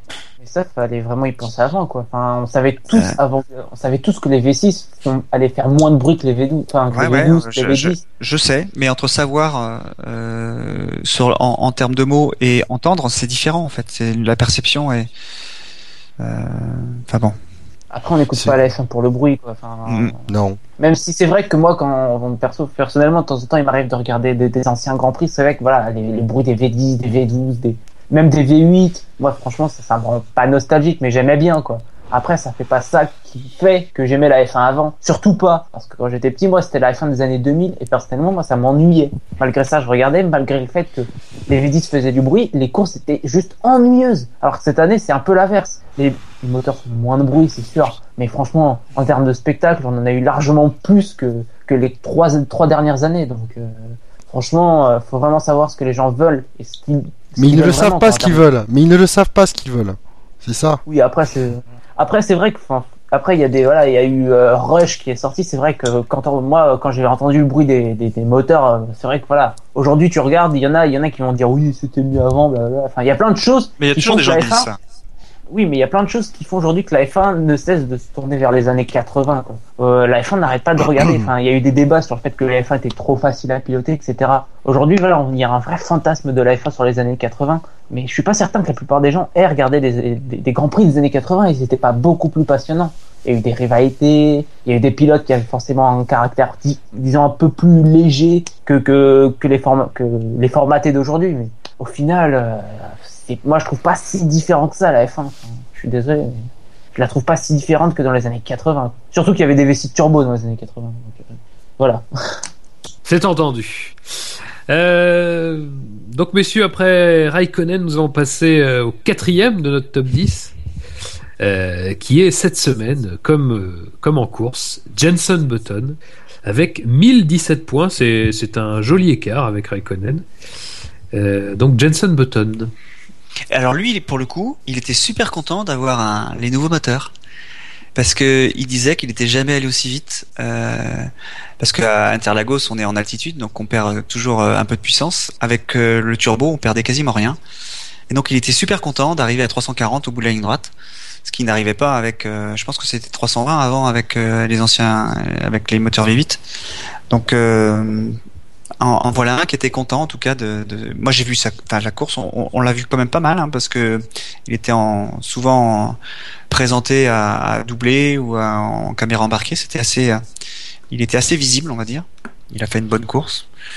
Euh, j'ai- pas vu toute la qualif, donc je sais plus ce qu'il a fait en qualif, mais euh, il a fait cinquième, euh, il termine quatrième. Euh, C'est ça. ah, voilà, c'est c'est belle course pour, je pense, pour euh, euh, une une une Mercedes, enfin une McLaren Mercedes, euh, euh, qui fait un quadruplé hein, en termes de moteur. Euh, fallait quand même avoir du moteur euh, pour sortir euh, dans la côte là et aller à, aller au bout euh, à 340. Oui, et puis sur, euh, sur, une, sur une course où la, la dégradation, dégradation des pneus est un problème, ben, on voit un Jenson Button qui, qui s'en sort bien, comme par hasard. Avec une McLaren qui semblait assez bien en forme ce week-end. Bah, elle a quand même progressé, hein, la McLaren, parce qu'on se souvient du début de saison. euh, dans ces conditions-là, en début de saison, euh, cette voiture-là euh, peinait à rentrer dans le top 10. hein. Oui, à part en Australie, mais bon, ça c'est le... Ah oui, mais en Australie, il faisait frais. C'est souvent Euh, le cas oui. avec, Merc- avec McLaren, hein, quand même. Les, les, les autres top teams arrêtent de développer parce que euh, ils savent qu'ils ont plus rien à gagner. Et McLaren continue toujours à développer euh, toujours le même le même niveau de développement et les- autres régressants, eux, ils montent, euh, ils continuent à monter. Euh, en fin de, en fin de en, en fin d'année, en général, les McLaren sont toujours bien. hein. Et euh, au début de l'année suivante, ils sont nulle part euh, souvent. Donc c'est c'est- toujours le problème de McLaren ces dernières années, je trouve. Donc à Abu Dhabi, elle risque d'être euh, là pour la victoire. Peut-être qu'elles vont dépasser Hamilton. Oui, parce qu'il y en a qui cherchent du monde pour placer entre lui et, et Hamilton.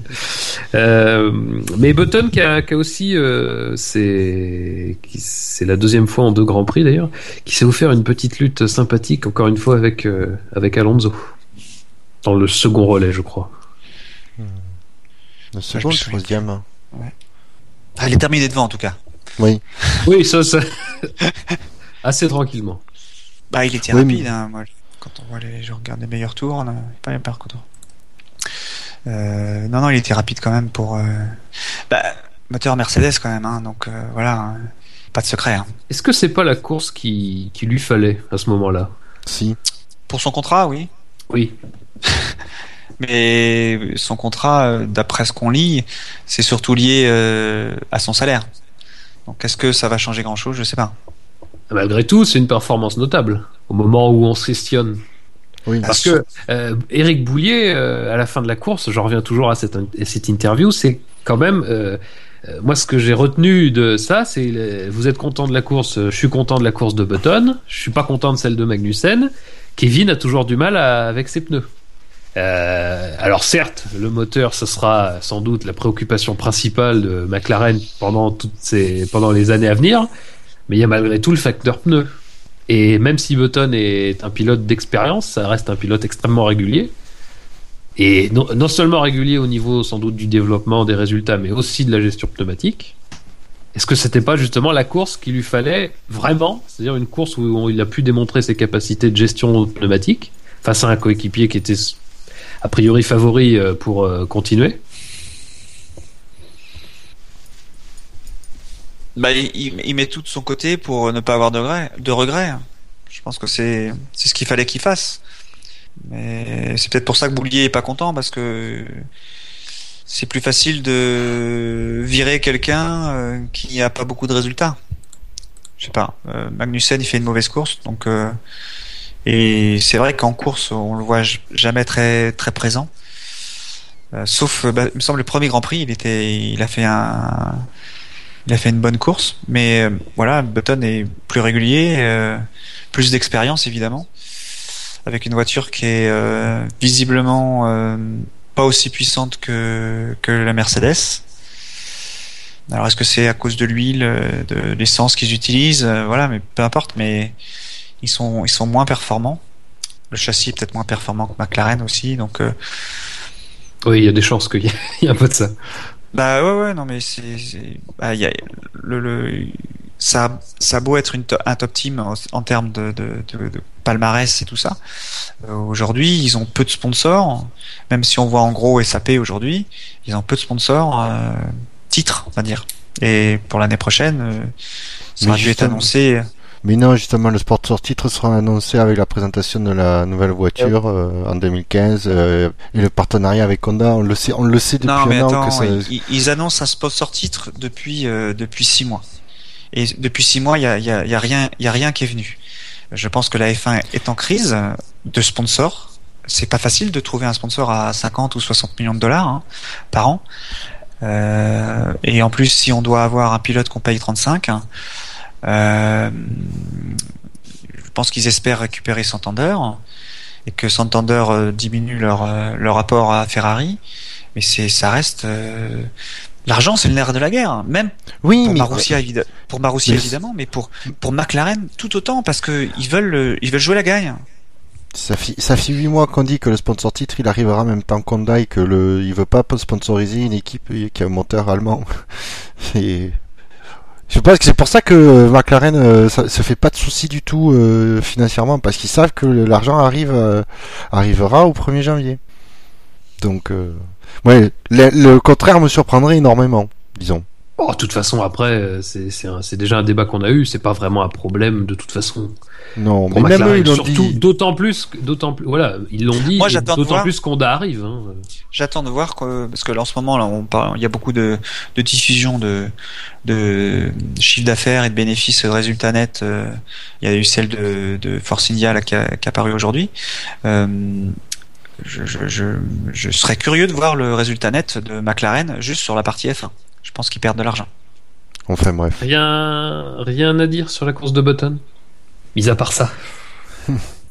On s'éloigne une bonne course au bon moment. Après, euh, après voilà, t'as as dit que Boulier était mécontent de la course de, de Magnussen. Après, c'est pas lui qui a la décision, quoi. Donc, euh, Non, mais c'est il va pas notable. être déçu, c'est vrai. Mais c'est un, ça va être un constat global, quoi. On sait que Boulier a la Boulier a quand même la charge d'une restructuration en interne. Euh, il y a le départ de Sam Michael. Euh, Boulier, euh, quoi qu'on en dise, même si effectivement il n'a pas la décision finale, fait partie des gens qui prendront la décision. Il est au plus près de, des réalités. Euh, voilà, c'est quand même c'est aussi malgré tout un discours qui, euh, même si c'est pas le discours qui est sorti officiellement dans les communiqués d'après course, euh, c'est quand même un discours qui qui laisse qui, voilà qui, qui laisse à, penser certaines choses et c'est à prendre en compte en tout cas. Je note que j'avais pas fait gaffe, mais l'écart avec Massa, il est, il est de moins, un peu moins de 8 secondes à l'arrivée. C'est pas énorme, hein Massaï a mis du sien hein, pour que l'écart soit pas énorme. Il a levé le pied. Bah, euh, puisque, puisque tu en parles, je propose d'avancer euh, à la troisième place du, du, top 10, euh, où on trouve justement Felipe Massa avec euh, 1438 points. Sans vous dévoiler le, deuxième, ça a été très serré jusqu'à la fin entre ces deux hommes pour s'arracher la deuxième place et finalement Massa a cédé. Oui, donc Felipe Massa qui a quand même vécu une course mouvementée. Hein, euh, un bon début de course, euh, puis euh, au premier relais une une survitesse, une vitesse trop importante dans les stands, donc une, première pénalité de 5 secondes observée lors du deuxième arrêt au stand. Et au dernier, au dernier arrêt, il il a confondu les, mécaniciens Williams avec les mécaniciens McLaren, qui, qui, c'est vrai, sont pratiquement habillés de la même, de la même façon.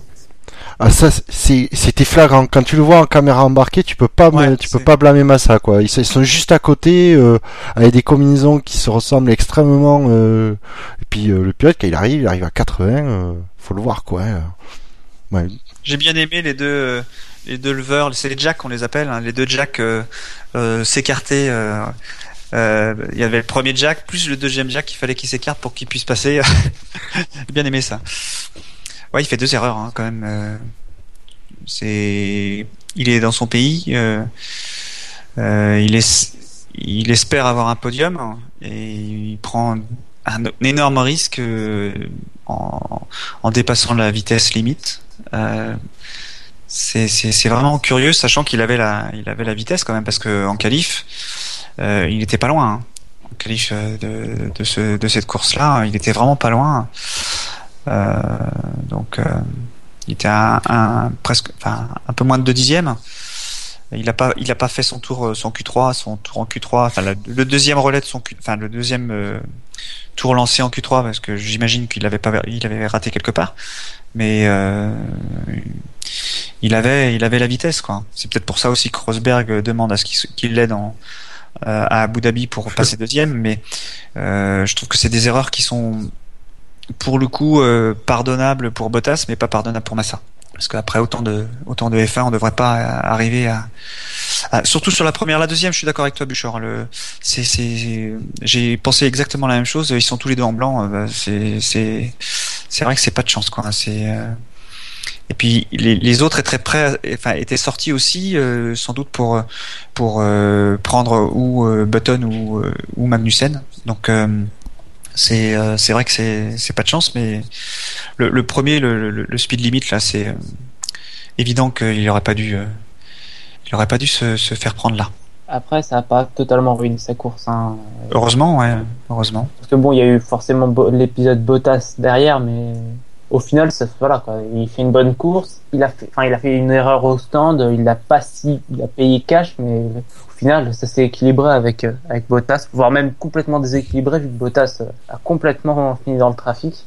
Donc voilà. Au final, euh, ça aurait pu être pire pour Massa. Il aurait pu euh, voir le podium échapper, mais finalement, il fait une course solide et il finit voilà troisième. Après ça voilà ça reste dommage parce que finalement il n'est pas allé chercher les Mercedes quoi. Il a même pas tenté au final. Malgré le fait qu'il était euh, très proche de lui lors des très proche d'eux euh, lors des, des qualifications. Ouais, Alors, je, je vais être honnête, je pense qu'ils pouvaient pas et qu'ils ont même pas essayé parce que on le sait que les Williams sont très rapides en qualification, mais qu'elles ont toujours du mal à- en course à avoir un bon rythme. Et justement, j'avais peur que les Williams s'effondrent, surtout quand quand, quand j'ai appris qu'il y avait ces gros problèmes de avec les pneus. Et finalement, euh, ils ont réussi à, à pas tomber dans ce piège-là et à, et à avoir, ouais, en tout cas pour moi ça, avoir euh, une position à l'arrivée correspondant à la grille hein, de, de départ. Donc euh, c'est, je dis, c'est déjà bien pour moi que Massa soit sur le podium. Rien d'autre à dire sur la course de Massa? Non, au final il a eu une course tranquille. Très bien, eh bien, passons euh, aux deux dernières places de notre top 10.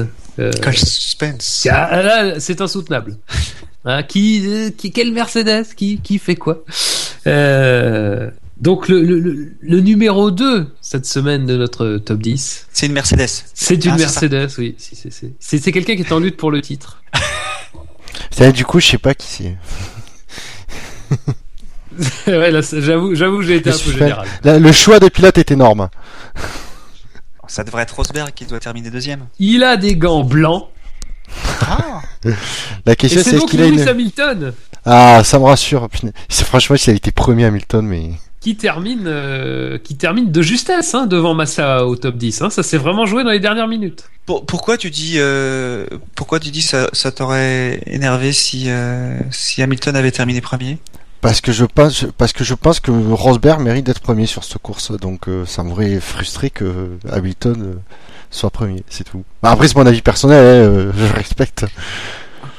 Alors non non mais moi je suis pas un fan d'Hamilton non plus, mais Mais mais euh, pour le coup, euh, je pense qu'il a ça va faire l'objet de mon d'un de mes drive-through, mais euh, je pense qu'il a il a perdu euh, 5 secondes ou un peu plus euh, au moment où il s'est sorti et que il a il a il a bah, il avait 7 secondes en, en, en sortie de en sortie euh, enfin quand ils s'étaient euh, ils s'étaient arrêtés tous les deux, il y avait 7 secondes d'écart et il les a recollés en en un peu plus de 10 tours.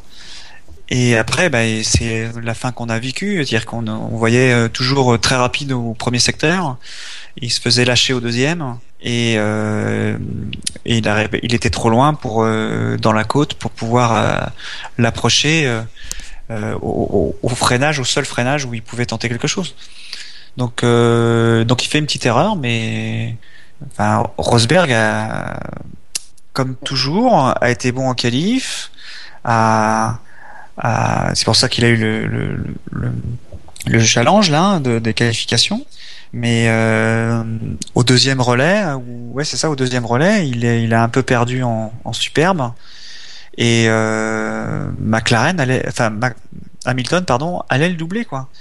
Euh, donc c'est, euh, je pensais que le- le- les gens du, du SAV allaient le, allaient le mettre devant justement à cause de ça.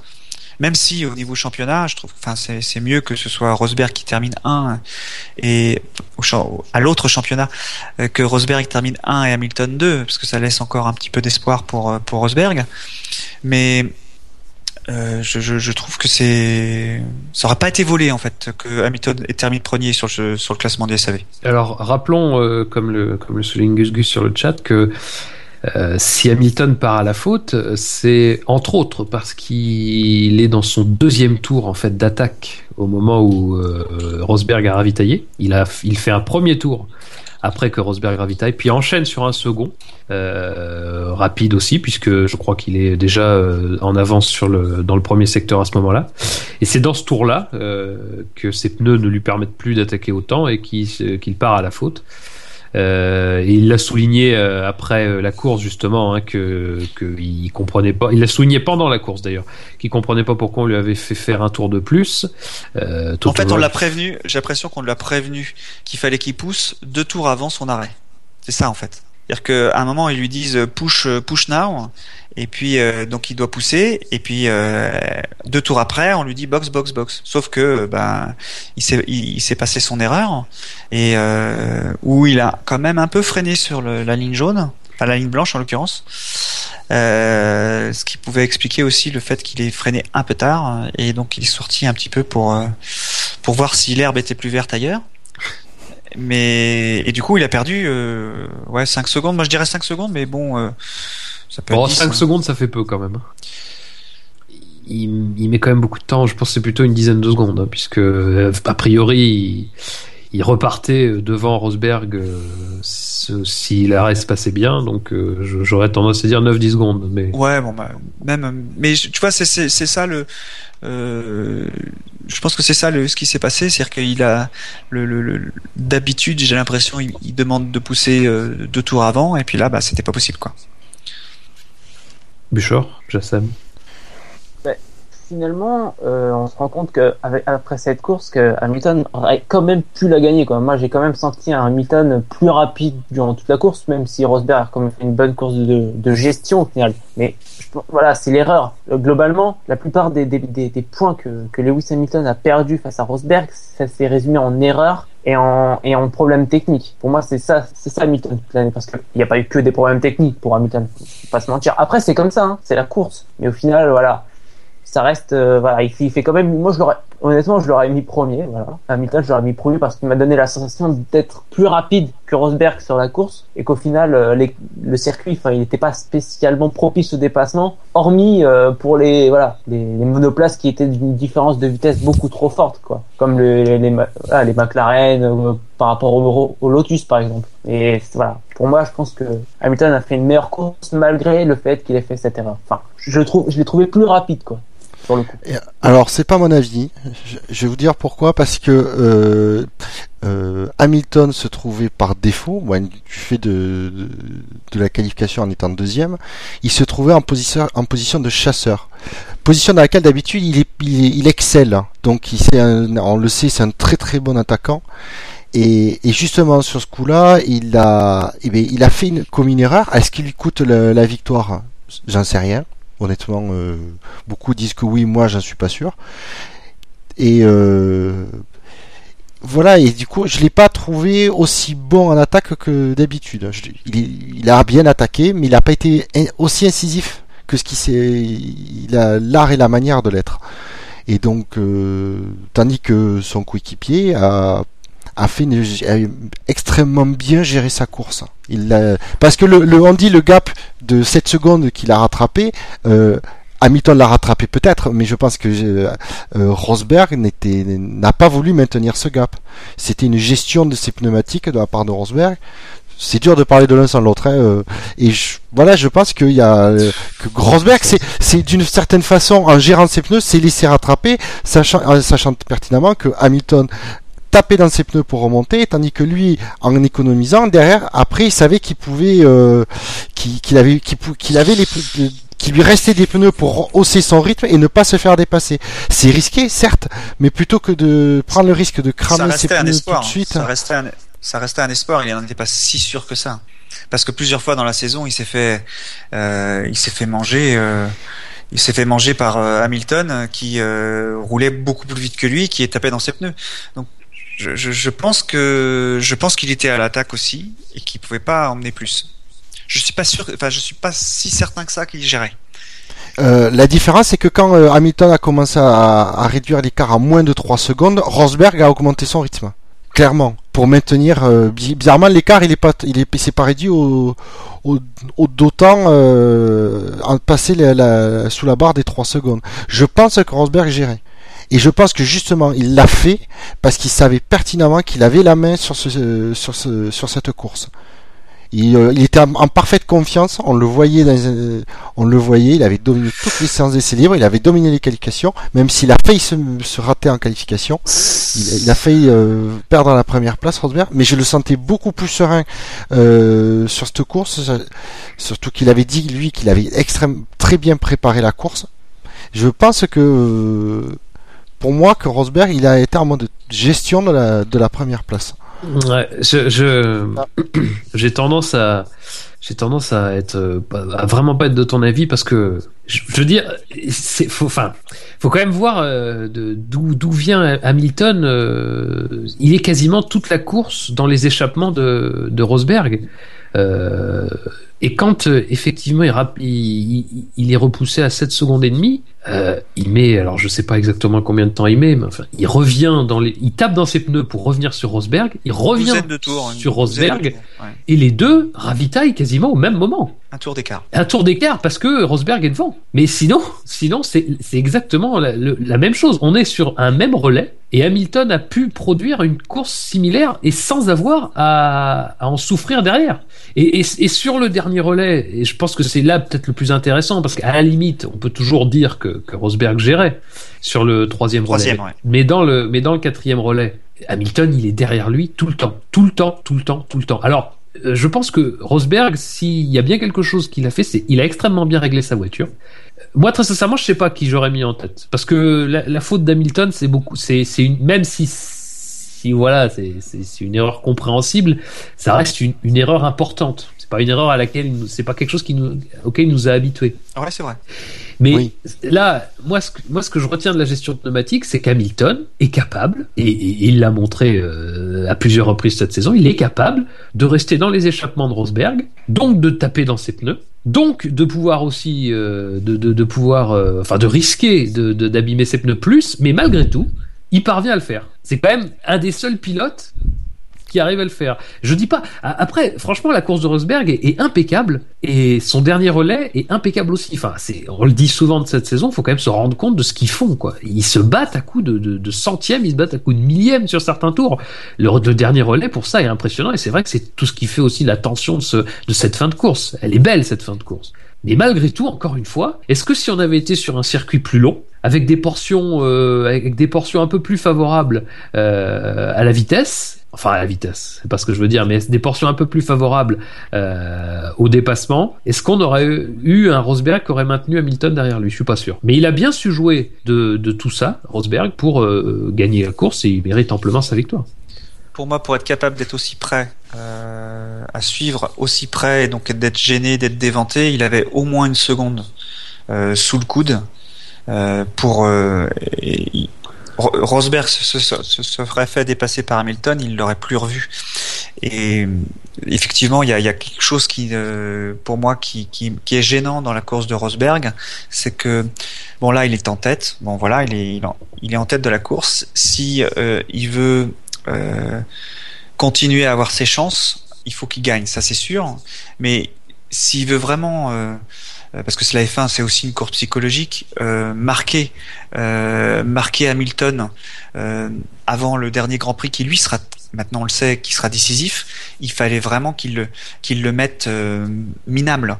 Et il n'a pas réussi à le faire. Au contraire, en sortant de ce Grand Prix, euh, Rosberg sait que Hamilton est aurait pu gagner ce Grand Prix et il, ça restera dans sa tête. Et je pense pas qu'il soit aussi fort qu'il aurait pu l'être.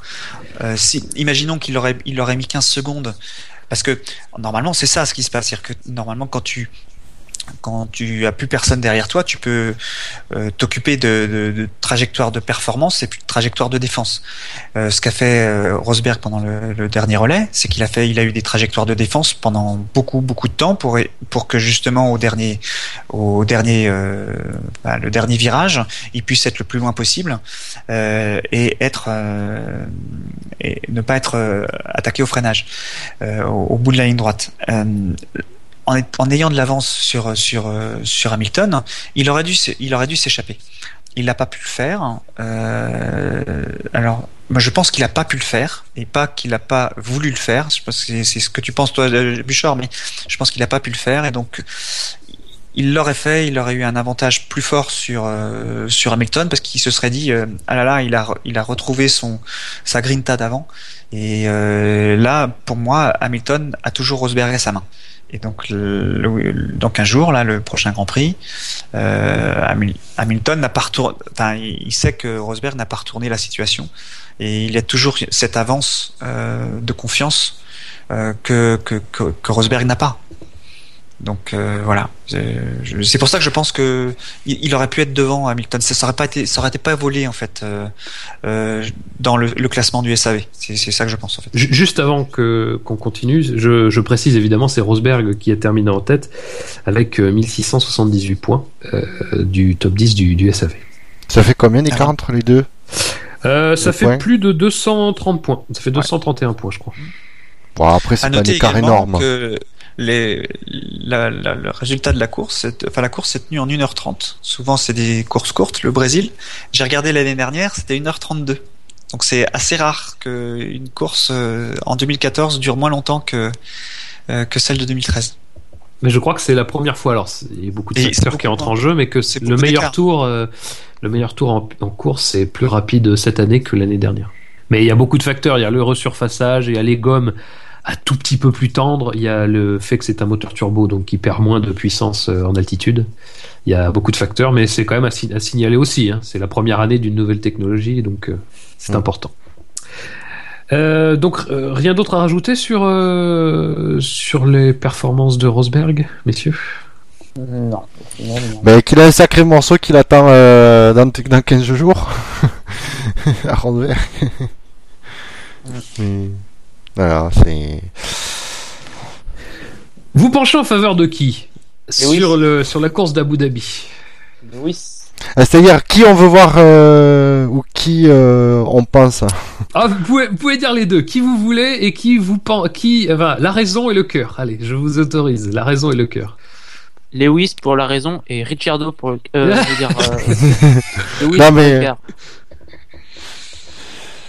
Pour la raison, je pense que c'est Lewis qui, qui aura le dessus sur Rosberg à, à Abu Dhabi. Parce que je pense qu'il a un, petit avantage sur toute la saison par rapport à Rosberg. Pour diverses raisons que je vais pas détailler, mais pourtant je, le cœur, honnêtement, j'aimerais que ce soit Rosberg qui soit champion, qui soit champion. Pas parce que je pense que qu'il le mérite plus que Hami- Hamilton, contrairement à ce qu'on pourrait penser, mais ce que j'aimerais voir Rosberg avec titre de champion du monde. Ça, ça, voilà.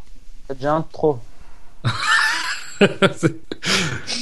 Bah, je suis assez d'accord avec toi en fait. Euh, moi, je pense que c'est Rosberg effectivement qui va gagner. Euh, mais euh, par- pardon, que c'est Hamilton qui va gagner, mais que j'aimerais bien voir Rosberg champion du monde et donc qui gagne la course euh, avec euh, Hamilton troisième ou beaucoup plus loin.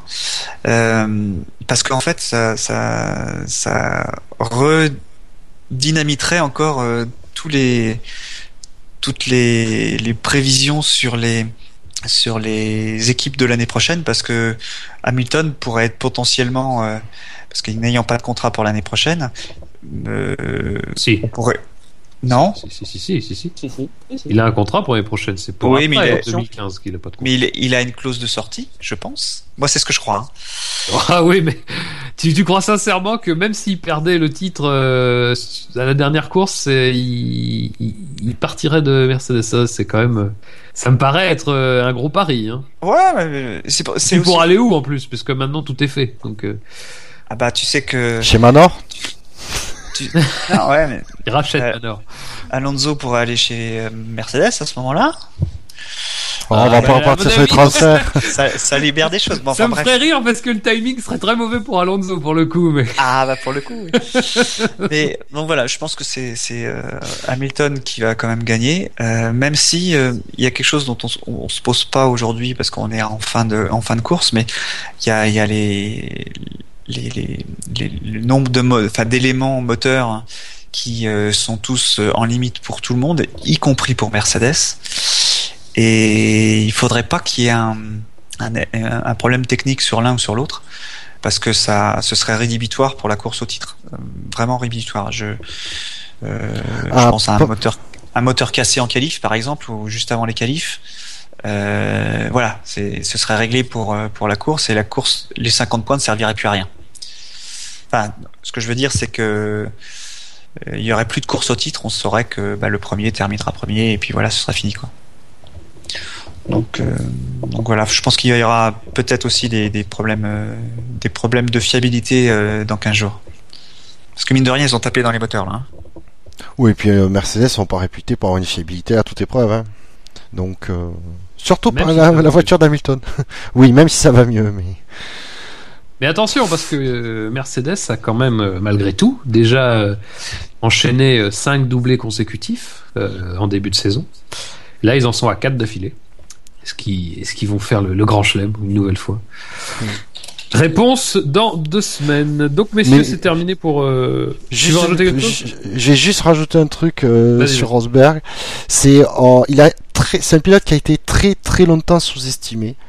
Et mine de rien, on voit quand même qu'il fait quasiment, je dis pas jeu égal, mais quasiment jeu égal avec un Hamilton qui est quand même au sommet de son art.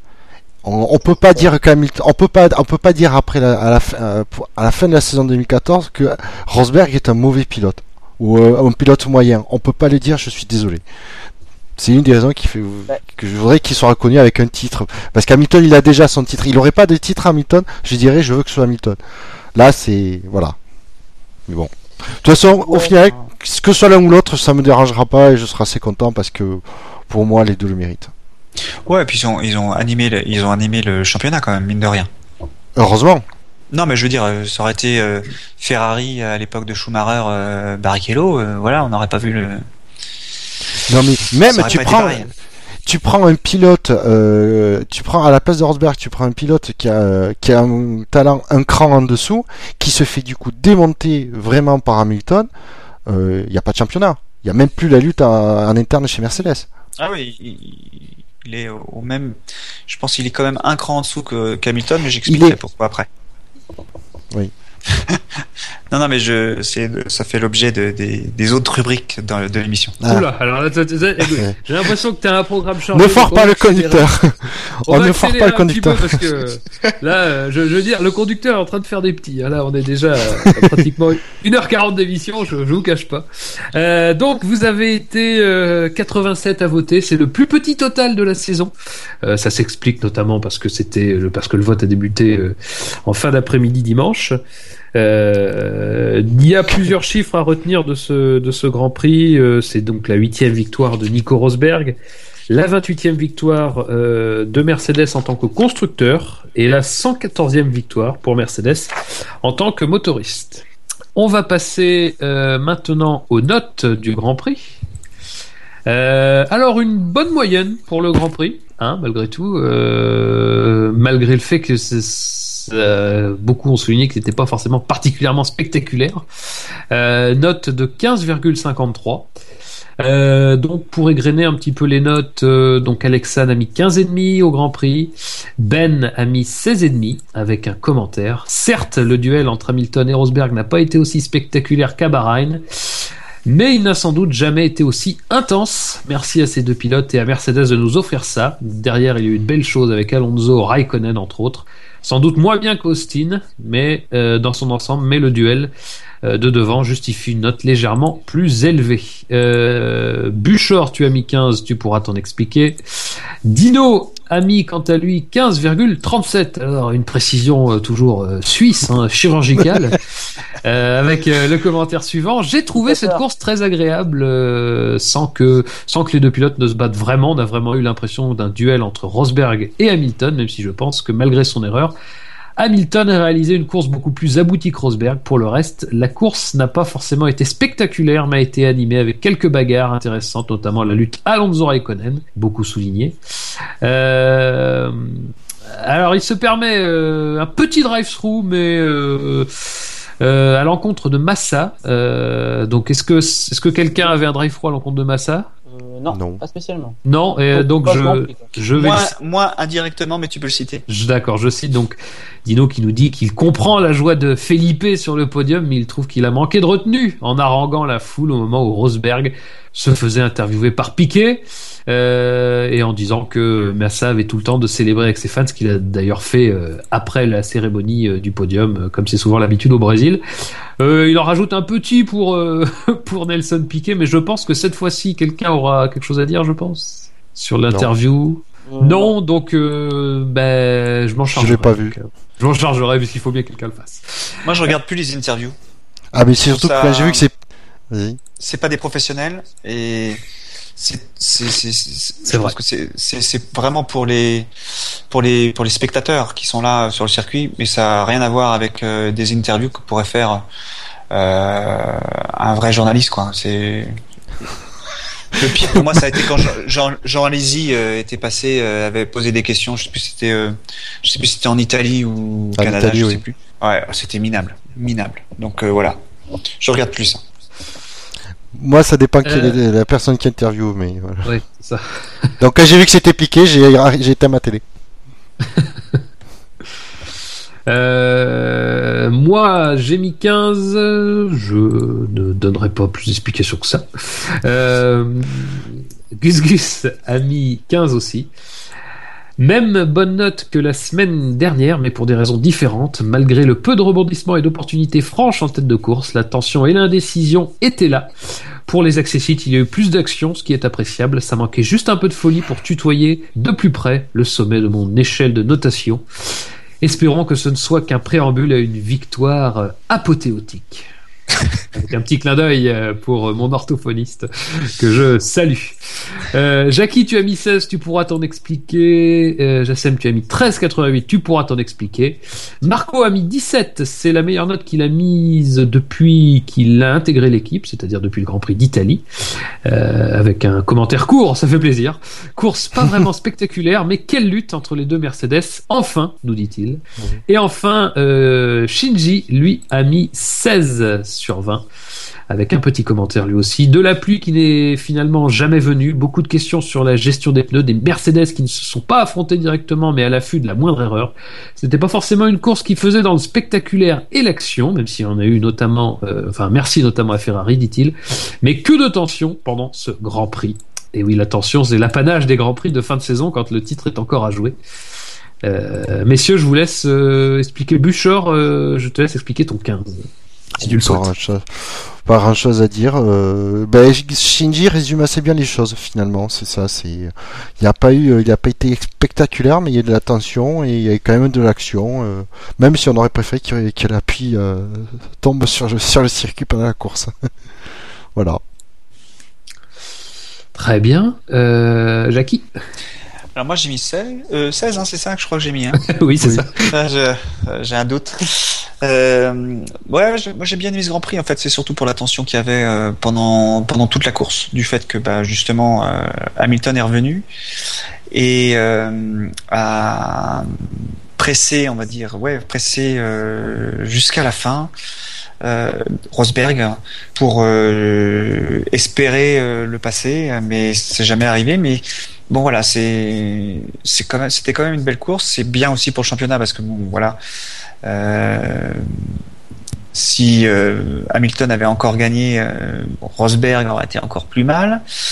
Voilà, voilà, c'est une belle course. J'aime bien en plus les petits circuits qui euh, qui tournent sur euh, sur une 10 comme ça, c'est très bien parce qu'on les les, les courses sont des euh, comment des écarts beaucoup plus faibles en qualif, donc euh, potentiellement ça peut on peut basculer euh, d'une place ou deux, ou- enfin d'un côté ou une autre de la de la grille, et donc c'est c'est toujours intéressant. Euh, donc voilà, moi je je- j'ai bien aimé cette course. Et enfin, JSM 1388, c'est c'est la moins bonne note de, de nous de nous tous. J'ai pas trouvé le Grand Prix mauvais, hein, loin de là, ça reste pour moi une bonne note. Après, je trouve que c'est un peu surnoté par rapport à la bataille, soi-disant, qu'il y a eu entre Rosberg et, et Hamilton. Au final, ça reste une bataille classique. Il y en a eu des tas de ce genre de bagarres entre des, voilà, des, euh, des coéquipiers, des, des, des, des pilotes, pas forcément dans le même, euh, dans le même team. Quoi. Donc euh, ce que- voilà, ça reste une course intéressante. Il y a eu un peu de stratégie, il y a eu des tentatives, quelques dépassements à gauche à droite. Après, j'ai pas trouvé forcément le Grand Prix inoubliable pour autant. Quoi. Moi, dans deux semaines, je pense que je l'aurais oublié ce Grand Prix. Ouais, enfin pour le, pour le dernier Grand Prix de la saison, c'était quand même un beau Grand Prix. c'est pas le dernier, c'est pas le dernier Grand Prix de la saison. Bah en vrai si. C'est pour moi, enfin, je- j'exagère, je- c'est- c'est c'est- c'est ironique, hein. Tu- mais j'ai j'ai sens- j'ai bien senti qu'il y avait un blanc. Oui, parce que tu nous embrouilles là. Le dernier blanc qu'il y avait eu comme ça, c'était avec le dos en queue. Mais euh, c'est- c'est- ce que je veux dire, c'est que le Grand Prix, le, le Grand Prix en général du Brésil, c'est toujours le dernier Grand Prix de la saison. Là, euh, le prochain Grand Prix, c'est c'est le dernier effectivement de Abu Dhabi, mais euh, pour moi, ça aurait dû être là. Voilà, c'est ce que je voulais dire. C'est pour ça que j'ai mis aussi un, un point supplémentaire que je mettrai sûrement pas au dernier Grand Prix de la saison parce que euh, Parce que c'est Abu Dhabi? non, le, le, le, le circuit est moins intéressant. Il est quand même, il est quand même photogénique ce, ce, ce circuit, euh, euh, bien plus photogénique que le Grand Prix d'Abu Dhabi, qui pourtant est de nuit, tout ça. Enfin bref, mais je le trouve beaucoup plus agréable à, à, à suivre. Et ça se trouve, c'est le dernier Grand Prix qu'on va voir comme ça, parce que je crois que l'année prochaine, là, le départ a lieu à un autre endroit. De- au Brésil. À confirmer ça. Là, À confirmer ça. Euh, non, apparemment, ça, c'est une erreur. C'est plutôt, euh, enfin le. bah, les stands seront. Bah, les- oui, mais les stands ont été refaits, euh, enfin ont été refaits cette année. euh, apparemment, ça serait, euh, ça resterait au même endroit. hein. Ah d'accord. Bah, bah, C'était dans les dans les cartons que ça change, mais euh, il- ça, ça devrait rester. euh, J'ai pas lu que le lac, il, il voulait, il voulait supprimer le, le petit étang qu'il y a euh, au milieu du circuit, euh, et, et changer la partie et le deuxième secteur. Si, il me semble hein, que j'ai vu, j'avais lu ça. mais c'est passé. Hein, L'information est pas, c'est pas sorti nulle part, mais. Ouais, ouais, ouais. Bon, je- on aura, on aura la surprise l'année prochaine. Mhm. On découvre des choses en arrivant à Interlagos. Euh, donc c'est quand même, euh, si je ne m'abuse, le cinquième meilleur Grand Prix de la saison, euh, d'après no- no- notre système de notation. Donc voilà, il a quand même, il a quand même plu ce Grand Prix du Brésil. Alors, un point sur les classements, avec tout d'abord le classement, bien sûr, du SAV, le seul qui compte en vérité. Hamilton mène avec 396 points euh, devant Rosberg 295. Donc vous le savez depuis la semaine dernière, c'est officiel. Hamilton a remporté le classement du SAV. Il est champion du monde. Il est champion du monde. Et champion du monde du SAV. C'est- alors c'est évidemment ça réduit un tout petit peu le champ par rapport à l'autre classement, mais quand même euh, ça, ça compte beaucoup. Euh, troisième, Daniel Ricciardo euh, qui est à compte 249 points. Euh, donc euh, qui euh, a 46 points de retard sur Rosberg, donc à moins qu'il gagne la course d'Abu Dhabi et que la course d'Abu Dhabi est plus que le Grand Prix de Hongrie, eh bien Ricciardo restera à cette place puisqu'il devance Alonso euh, qui lui compte 173 points, Vettel compte 156 points en cinquième position, Bottas 144. Et puis il y a un gap euh, avec Felipe Massa qui compte 117 points et Jenson Button avec 84 points. Du côté des écuries, euh, du côté des écuries, bien sûr, Mercedes est en tête avec 691 points devant Red Bull 405 points. Williams 261, Ferrari 234, c'est pas joué euh, pour ce pour cette partie-là du du classement du SAV au niveau des écuries. McLaren compte 127 points, Force India 110, Toro Rosso 61, Lotus 18 et Marussia qui malgré tout euh, a participé à cette saison compte 12 points. Dans l'autre classement, cette fois-ci, Euh, Lewis Hamilton est en tête avec 334 points devant Nico Rosberg 317, donc 17 points d'écart. Il en restera 50 au maximum à distribuer à Abu Dhabi, euh, ce qui fait que euh, si Rosberg l'emporte, il faut que Lewis Hamilton termine troisième ou moins pour que ce soit Rosberg champion. Sinon, tout autre cas de figure quasiment donne, donne le titre à Hamilton. Euh, Ricciardo euh, est donc troisième de ce classement avec 214 points. Il devance Sébastien Vettel qui a repris la quatrième place avec 159 points, mais c'est très serré puisqu'Alonso compte 157 points, Bottas 156. Plus bas en septième position, on retrouve Jenson Button 106 points, Felipe Massa 98 et enfin Nico Hülkenberg avec 80 points. Euh, donc, euh, eh bien, maintenant que nous, nous avons fait les classements, ah, il reste celui des écuries, pardon, excusez-moi. Euh, donc, Mercedes compte 651 points au niveau des écuries, Red Bull 373, Williams 254, Ferrari 210, McLaren euh, 161, Force India 127.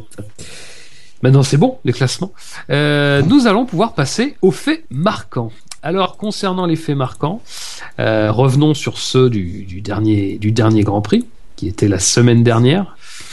Euh, donc, nous vous demandions euh, le fait marquant du Grand Prix des États-Unis euh, 2014. Vous avez été 79 à voter, on vous en remercie. Vous aviez le choix entre plusieurs propositions. Il y avait oublié la sécurité et les finances. L'important, c'est les hymnes de Jassem qui avait, euh, qui n'a pas remporté son succès malgré tout, qui n'a pas trouvé son public, avec seulement 4 votes et 5% des voix. Euh, depuis le temps, il était temps que Vergne se serve de son appendice, entre parenthèses Greenpeace, donc ça c'était la solution euh, de Dino, euh, qui, non, qui elle non plus n'a pas rencontré son public avec 11 votes et 14% des voix. La deuxième proposition, c'était Courage Nico, tu sauras te servir de ton ERS la semaine prochaine. Et il s'en est bien servi. Servi, On peut oui. quand même le dire. Euh, 31 votes, 39% des voix. Et la euh, top euh, proposition, celle qui a fait le plus de suffrages, c'est Ricciardo est aussi à l'aise en piste qu'avec un rasoir, qui a récolté 33 votes et 42% des voix. Victoire méritée, bien sûr. Ah bah une, oui, une, une victoire méritée. La Euh, formulation a tout fait. La formulation a tout fait. Ah mais c'est un travail, hein. c'est un travail. Il faut, il faut Ouais. le dire aussi. hein. Ça, ça, ça se prépare pas à la légère. D'ailleurs, j'espère, messieurs, que vous n'avez pas vous aussi préparé à la légère. Je demanderai d'ailleurs l'aide de- de- de- d'un camarade qui se trouve sur le chat euh, au hasard, euh, Gus Gus, euh, Bam pour pour nous taper ce sondage. Euh, Ouais, vous on va aurez deux attendre qu'il semaines pour confirme. voter. hein. euh, Comment? On va attendre qu'il confirme quand même qu'il. qu'il- Oui, oui, bien sûr. On n'est pas salaud, on va pas parler très vite exprès. On pourrait le faire, mais nous allons éviter. Euh, donc, euh, si je ne m'abuse, ça se joue entre Jackie et Buchor pour le premier. Euh, messieurs, mettez-vous d'accord. Moi j'en ai Ouais, qu'un, ouais. alors euh, Bah justement, c'est là qu'il faut prendre des risques. Allez, vas-y, je te laisse la, je te laisse la primeur. Ah, c'est sport. c'est sport, merci. Alors moi ça va être euh, sur les Mercedes. Donc euh, Hamilton a montré sa vélocité, mais c'est Rosberg qui a gagné. Classique. Ça rime. C'est l'âme de poète. Poète poète. Oh. Poète. Buchor. Je me demande si c'est pas un Alexandrin en plus. Oula, moi j'ai pas si bien tra- euh, autant travaillé que ça pour en faire un alexandrin. Euh, D'ailleurs, c'est trop, c'est trop loin un alexandrin, je te le dis tout de suite. Non, c'est. Euh, moi j'ai envie de, moi j'ai envie de le faire sur Bottas.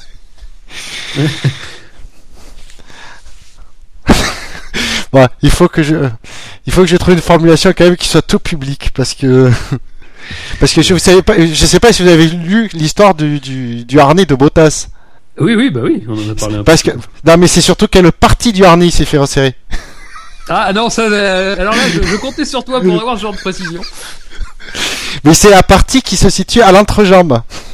Bah c'est obligé que ce soit celle-là. Pour moi la ceinture c'est défaite. Hein. Ah, bah, apparemment c'est cette partie qui était desserrée, ça aurait pu être d'autres parties, je ne sais rien moi donc euh, donc euh, j'ai eu et donc euh, parce que du coup j'ai j'avais envie- la formulation c'est euh, comment le formuler? À défaut de bretelles, Bottas s'est fait remonter les trois points de suspension. ah ouais c'est gros ça.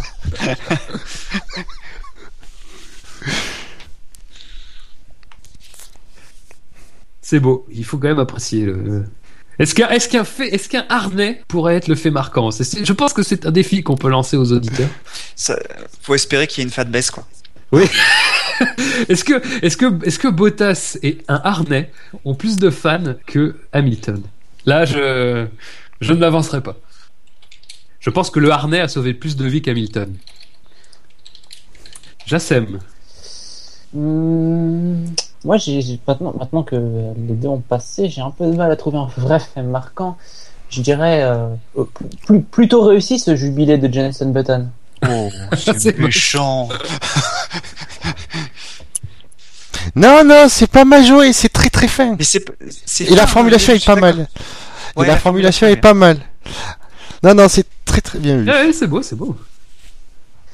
Je joue mon batou. Ça fait deux semaines de suite. Ouais. C'est un peu dur. Mais celui-là a l'air mieux que le celui de la semaine dernière. Bon, la semaine dernière, il était trop complexe pour les gens. Trop compliqué. Le, le public ne comprend pas. Non, il y a que Chuck Norris qui a, il y a que Chuck Norris qui a voté. Alors, euh, euh, qu'est-ce qui me reste? Oh, as Vous avez de évoqué choses. hein. Hamilton, Bottas, Button. Oh, ça va, vous auriez pu être plus salaud. Euh... Tiens, Tu vas bien Massa. trouver quelque chose sur Ferrari, ça? Bah, c'était exactement ce que je cherchais. Mais sinon, tiens, Massa. Oh. Bah, à vrai dire, euh, je suis un peu, je, je suis un peu tiraillé parce que euh, je me dis, sur une ambulance. je me dis, non, mais je me dis, euh, oh, on va pas citer, enfin, je suis pas parti pour faire sur Rosberg, je suis pas parti, euh, je suis parti plutôt sur Ferrari, et je vais pas citer Massa, quoi. Ça serait se foutre de la gueule du monde. Autant y aller complètement. Greenpeace. Enfin, allez. Il y, a- y a un running gag cette saison. C'est, et puis c'est pour ra- se rappeler un petit peu de Luca, puisque Luca est passé des taxis aux, aux avions. Hein, on Ah l'a oui, appris. On l'a appris cette semaine. Donc je vais dire, enfin, euh, en, euh, les, non, attends. les taxis de Ferrari se rencontrent enfin en piste. Ah non, c'est nul. Oh bah dis donc, c'est, ça, que Non, mais ça va pas marcher, c'est la formulation, je te dis. Oh bah attends, je, je- j'écule euh, un petit peu les. Non, mais t- que tu joues sur les taxis de, de Ferrari, c'est pas mal, mais ils se rencontrent en piste, derrière, ça tombe à plat. Tu vois pas que j'essaye de t'aider Non, je suis pas sûr, je suis pas sûr, je suis pas sûr. Je, si je perds, c'est pas à cause de ça. c'est à cause C'est la faute de Ferrari ce, ce sera la faute de Ferrari Ouais, c'est voilà, c'est Ferrari. De toute façon, ça ne marche jamais. Faudrait vérifier le nombre de propositions qu'on gagnait avec Ferrari dedans. Je suis sûr qu'on serait, on serait surpris. Euh, donc, messieurs, Bancarette, c'est pareil. pense- hein. Je pense que. je- Ouais, mais bon, il n'y en a pas trop eu, ça va, ça reste. Je pense que nous avons euh, le sondage qui devrait être publié euh, très bientôt. Euh, c'est le moment maintenant de passer au drive-thru. Et donc là, j'ai envie de dire honneur à ceux qui n'en ont pas trois. Euh, donc déjà, on peut dire Ah, que pas trois. Jackie Je suis éliminé. Je suis éliminé. Le sondage est en ligne, donc nous dit Gus Gus. Merci Gus Gus. Merci Gus Gus. Quel, quel beau travail. Hop. Donc, euh, Bûche, Georges, SM, euh, vos, vos drive-thru. Moi, j'en ai un, un. Enfin, on en a déjà un peu parlé. C'est par rapport à Bernie Ecclestone, en fait. Je trouve que depuis quelques temps, il dit un peu n'importe quoi. Là, il est en train de parler du V8, du retour du V8. Enfin, il est vraiment en train de, je sais pas trop ce qui lui arrive en ce moment. Bah, à mon que- avis, il essaye de... Ici, il dit n'importe quoi, n'importe quand, il essaye de se faire recruter par le CV. Hein. Ça, euh, il a des sens. Hein. Voilà. On peut nous reprocher beaucoup de choses, mais pas de changer de discours en une semaine. Quoi. Donc voilà. euh, en plus, il y a même un, il y a un moment où il commençait à critiquer les, écuries comme euh, Force India, etc. Enfin, c'était assez, c'est assez pathétique, je trouve, euh, l'attitude qu'il fait, en ce, dont il fait preuve en ce moment. Enfin, il a- j'ai l'impression qu'il est déconnecté de la réalité, quoi. J'ai l'impression qu'il peut, il se croit capable d'attirer euh, tous les euh, tous les constructeurs euh, possibles, parce qu'aujourd'hui, enfin, on va pas se mentir, si tu n'es pas constructeur ou euh, comme je l'ai dit tout à l'heure, euh, une entreprise qui a d'autres activités en dehors de la F1, t'as aucune chance de, de subsister, enfin, super longtemps en F1. Donc, je trouve qu'il fait un peu preuve de, limite de méchanceté pour les, petites écuries qui sont, enfin, ça reste des passionnés de F1, quoi. Marussia, euh, ça reste des passionnés. C'est pour ça que là, on en entend comme un peu improbable retour. Mais euh, moi, je trouve que voilà, Bernie Ecclestone, euh, me déçoit un peu, quoi. D'autant que le contexte n'est pas euh, super bien pour le prochain Grand Prix. À Austin, il y avait quand même la menace de, boycott de trois équipes quand même. Hein. C'est pas c'est pas innocent. Hein. Enfin, je vais... Cette, cette blague.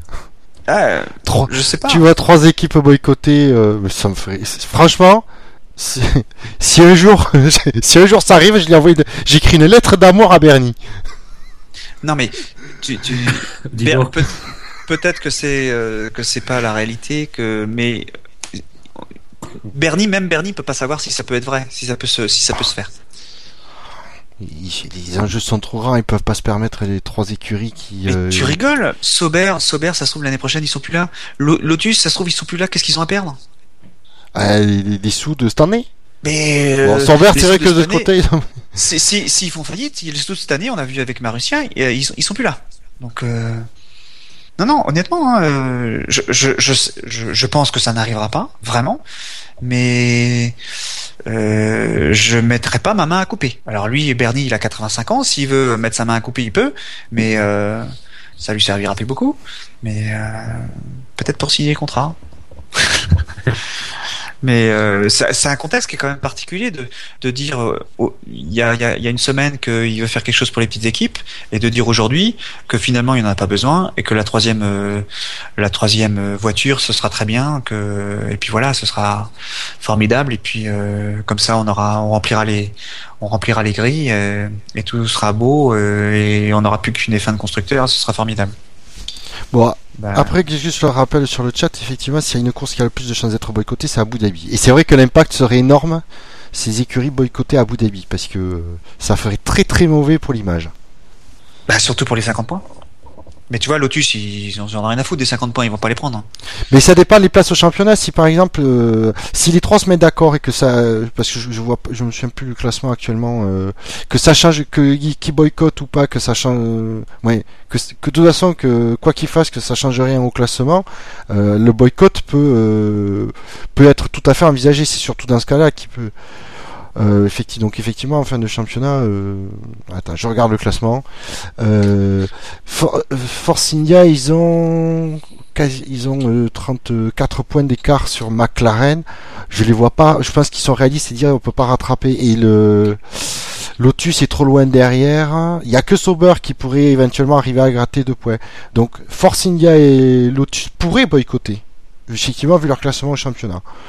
Donc, euh, je sais pas, peut-être. Peut-être qu'ils. Si... Alors par contre, s'ils le font, euh, j'applaudis, de- j'applaudis vraiment de bon cœur et à demain. Mais je pense pas qu'il y en a qui auront les Non mais euh, le cran. tu, tu as dit en- tu as dit en début euh, de phrase que euh, il fallait que ils s'entendent. Donc là c'est c'est c'est vite fait hein, ils s'entendront jamais mais Non, mais les trois, que- pas tous. Justement, ces Ouais, trois, ouais, mais- ces trois ont toutes les raisons de s'entendre. même même ces trois, je pense que ça il y aura toujours euh, Ecclestone qui arrivera à, à en, en désolidariser un et puis voilà. Oh, je me souviens, si sûr que j'arrive pas à retrouver la citation, mais Non, il non. avait dit quelque chose de Ecclestone à un moment, que quand on le menace, il faut avoir la- le courage d'appuyer sur la détente. Il faut savoir que quand tu menaces, quand tu le menaces lui, il faut être sûr d'être capable d'appuyer sur la détente du pistolet. C'était quelque chose comme ça. Et c'est ce qui était, il avait dit ça à propos de la FOTA, mais je pense que ça, ça s'applique aussi là. Si euh, il faudra vraiment que s'ils veulent boycotter, qu'ils boycottent vraiment. Mais bon, j'y crois pas trop quand même. Moi non plus. Jassem, Voilà, j'ai retrouvé la citation. S'ils viennent ici avec un pistolet et me le pointent sur la tête, il ferait mieux d'être sûr qu'ils peuvent appuyer sur la détente. Moi, j'ai rien d'autre à rajouter. Hein. Je pense que c'est du bluff de toute façon, ce, ce boycott. Donc, euh, il y a toujours eu des menaces de boycott en F1. La plupart du temps, ça a jamais. Bah, la dernière les fois, ça- écuries avaient plus à perdre qu'à gagner. Quoi. la dernière fois, ces menaces de boycott et pas le boycott ont suffi pour euh, faire sauter euh, Max Mosley. Oui, mais c'était les, pas les mêmes écuries. Quoi. Oui. Bref. Entre Ferrari euh, et compagnie et Red et, et Toro, enfin, et, et Lotus, euh, Force India et Sauber, bon. de toute façon, c'est quelque chose dont on rediscutera sans doute à l'avenir. Peut-être à Abu Dhabi. Oui. Qui sait Oui. Euh, donc, Bûcheur maintenant, ton drive-through. Euh, J'en avais un, je sais pas si je vais le faire parce que euh, j'ai envie de dire, je l'ai fait suffisamment de fois cette année, mais Ah non, non, non, encore Oh mais c'est c'est ça m'a saoulé mais à un point. C'est bon. Je du coup je m'a- je m'abstiens. Je fais pas de drive-through. Donc pas de C'était drive celui-là où- sur la pas de réalisation, drive-through. euh, Bouchard, c'est ça Pas de drive-through tout court. C'est- soit celui-là, soit aucun. donc aucun. C'est Je soit fais la grève du réalisation. Voilà pour protester je fais la grève du drive-through. C'est un boycott. c'est un boycott du drive-through. Moi j'ai mis mes menaces à exécution. Euh, je vais juste euh, donner le mien. euh, je je m'approprie celui de Dino parce que j'en avais pas vraiment à vrai dire.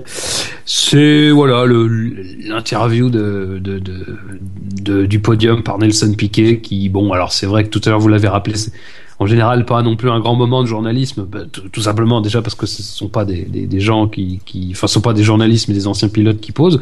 Malgré tout, il arrive que des anciens pilotes euh, aient des questions Oui. pertinentes, euh, voilà. Coulthard. Euh, celle de ouais Coulthard Coulthard c'est vrai mais Coulthard euh, et Jordan, mais ils font partie de la, la voilà c'est voilà c'est quand même des, des, gens qui, qui sont formés euh, pour le coup Piqué lui c'était vraiment le, le fond du fait tout quoi parce que le mec euh, qui, qui, qui- il pose une question à Hamilton c'est sur euh, sa compagne voilà C'est c'est Piquet, pas hein. vrai. c'est un peu, c'est, on connaît Piqué, euh, voilà. Bon après, moi c'est pas, j'y accorde pas non plus une importance trop trop grande. C'est juste que quand, je sais pas, quand tu quand tu quand t'es un fan de Formule 1, parce que c'est quand même pour les fans de Formule 1 que ces, ces choses-là sont sont faites. C'est dommage de, voilà de le saper un peu par ce genre de questions qui qui n'intéressent pas vraiment, euh, qui intéressent pas tout le monde, mais qui intéressent quand même des gens et et c'est à, souligner, c'est quand même une girlfriend d'un pilote, donc il ne faut pas, faut pas la laisser de côté. Maintenant, je te laisse, Jackie, euh, à tes, à tes drive-through. euh, sois bref malgré tout, puisque Ouais, ouais. nous sommes En déjà fait, bien, dans- bien dans l'émission. Alors, euh, j'ai un tout petit drive-through euh, d'abord. Ah, J'en aurai un plus gros et après j'ai un euh, un non drive-through, c'est-à-dire que quelque chose que j'ai bien aimé. Parce qu'on n'en parle jamais, on dit on, on, on cite toujours les on est toujours critique, mais on ne dit pas les choses qu'on a bien aimées. Et là pour le coup, j'ai c'est quelque chose que j'ai vraiment apprécié pendant le Grand Prix. Ah, je vais finir par ça. Euh, donc dans le petit drive-through, c'est au virage 8 ou au virage 10, j'ai jamais je pense que c'est le 8. hein. Euh, on voyait les, les, les pilotes et notamment les Williams, euh, celle de Massa particulièrement, euh, qui euh, qui prenaient le vibreur très très à l'intérieur, tellement à l'intérieur que donc c'est un virage à droite que que la ligne était dépassée, la ligne ouais.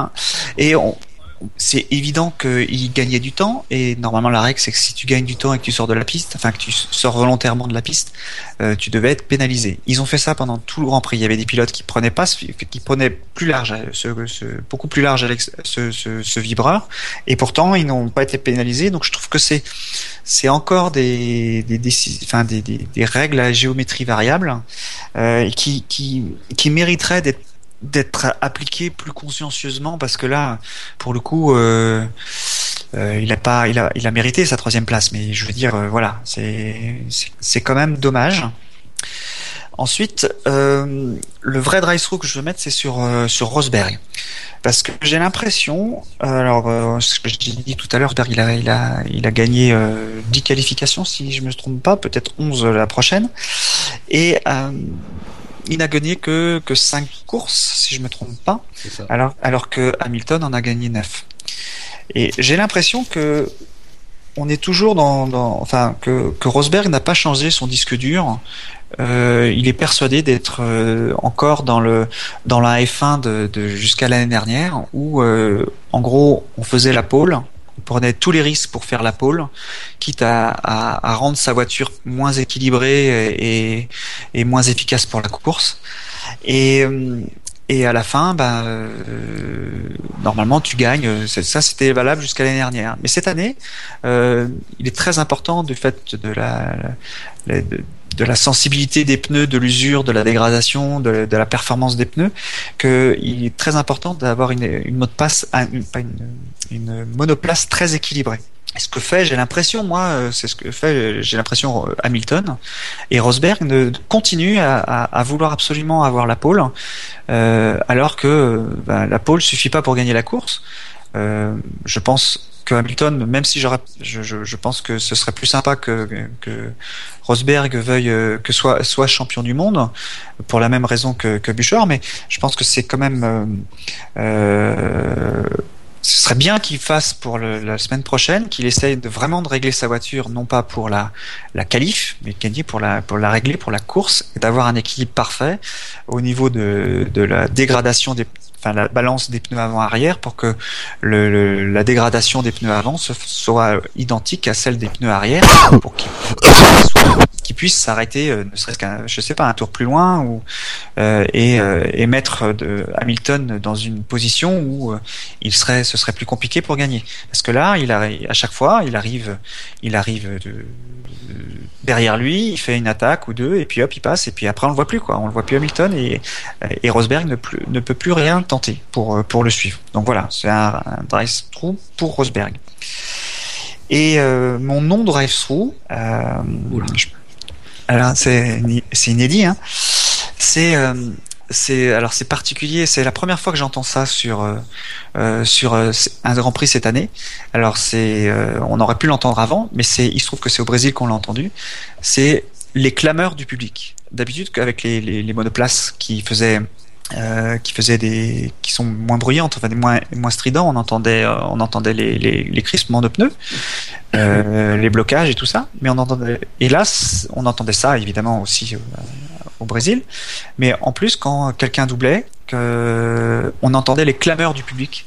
Et ça c'est réjouissant quand même de, voir que le public est là. Et euh, donc si nous on l'entendait j'imagine les pilotes quand ils étaient sur place ça devait être vraiment notamment pour Massa parce que je- on l'a entendu pour Massa on l'a entendu pour Hamilton on l'a entendu pour Vettel enfin on a entendu pour tout le monde. Dès qu'il y avait un dépassement on entendait le, public qui criait. C'était c'était euh,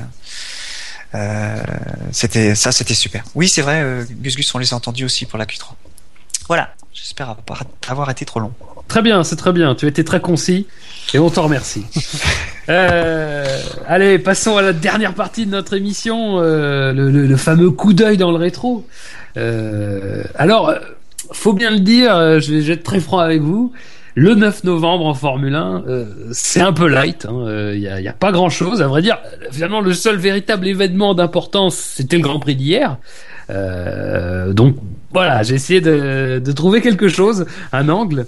Alors vous le savez, hier Mercedes a donc remporté sa 15e victoire de la saison, Elle euh, le, record détenu par McLaren et Ferrari. Alors c'était des saisons avec moins de grands prix effectivement en 88 et en 2004. Euh, Mercedes a aussi signé son 11e doublé de la saison. Elle dépasse le record de McLaren de 88 qui était de 10. Alors effectivement il y avait trois grands prix de moins. Mais si d'aventure il y avait doublé à Abu Dhabi, ça ferait 12 doublés en 19 courses, qui ferait un taux de doublé de 63%, et ça dépasserait euh, le taux de, McLaren qui est de 62,5. Et enfin, c'était le, les, les 29e et 30e podiums pour Mercedes euh, cette saison, et là c'est pareil, elle dépasse le record de, Ferrari euh, en 2004. Euh, mais on ne va pas parler de Mercedes. En effet, parce que hier, Nico Rosberg a remporté l'avant-dernière course d'une saison qui se jouera lors de la dernière épreuve. Et on va donc se pencher sur ces questions, sur l'issue du championnat du monde pour les vainqueurs des avant-derniers Grands Prix, euh, quand le champion est titré au soir de l'ultime manche de la saison. Alors vous vous dites, il a été cherché bien loin, et vous avez raison.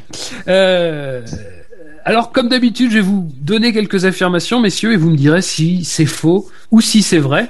Euh, juste avant de vous donner des affirmations euh, plus précises, juste rappeler quelque chose, c'est que dans l'histoire de la Formule 1, et avant 2014, euh, le sort du championnat du monde s'est décidé à 27 reprises sur 64 championnats du monde lors de la dernière épreuve.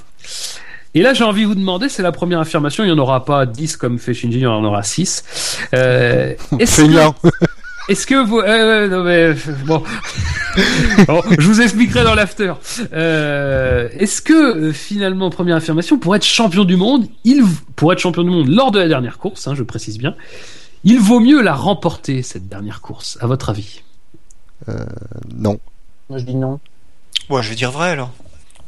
Bah c'est plutôt euh, et Jassem qui, ont raison parce que euh, mais vous allez voir c'est très particulier parce que je vous ai dit donc il y a 27 fois euh, 27 éditions du championnat du monde où le titre s'était décidé à la dernière course mais c'est extrêmement bien réparti parce que finalement 10 fois le champion du monde a remporté l'avant-dernier Grand Prix 10 fois le champion du monde a remporté le dernier Grand Prix et 10 fois le champion du monde n'a remporté aucune de ces deux épreuves.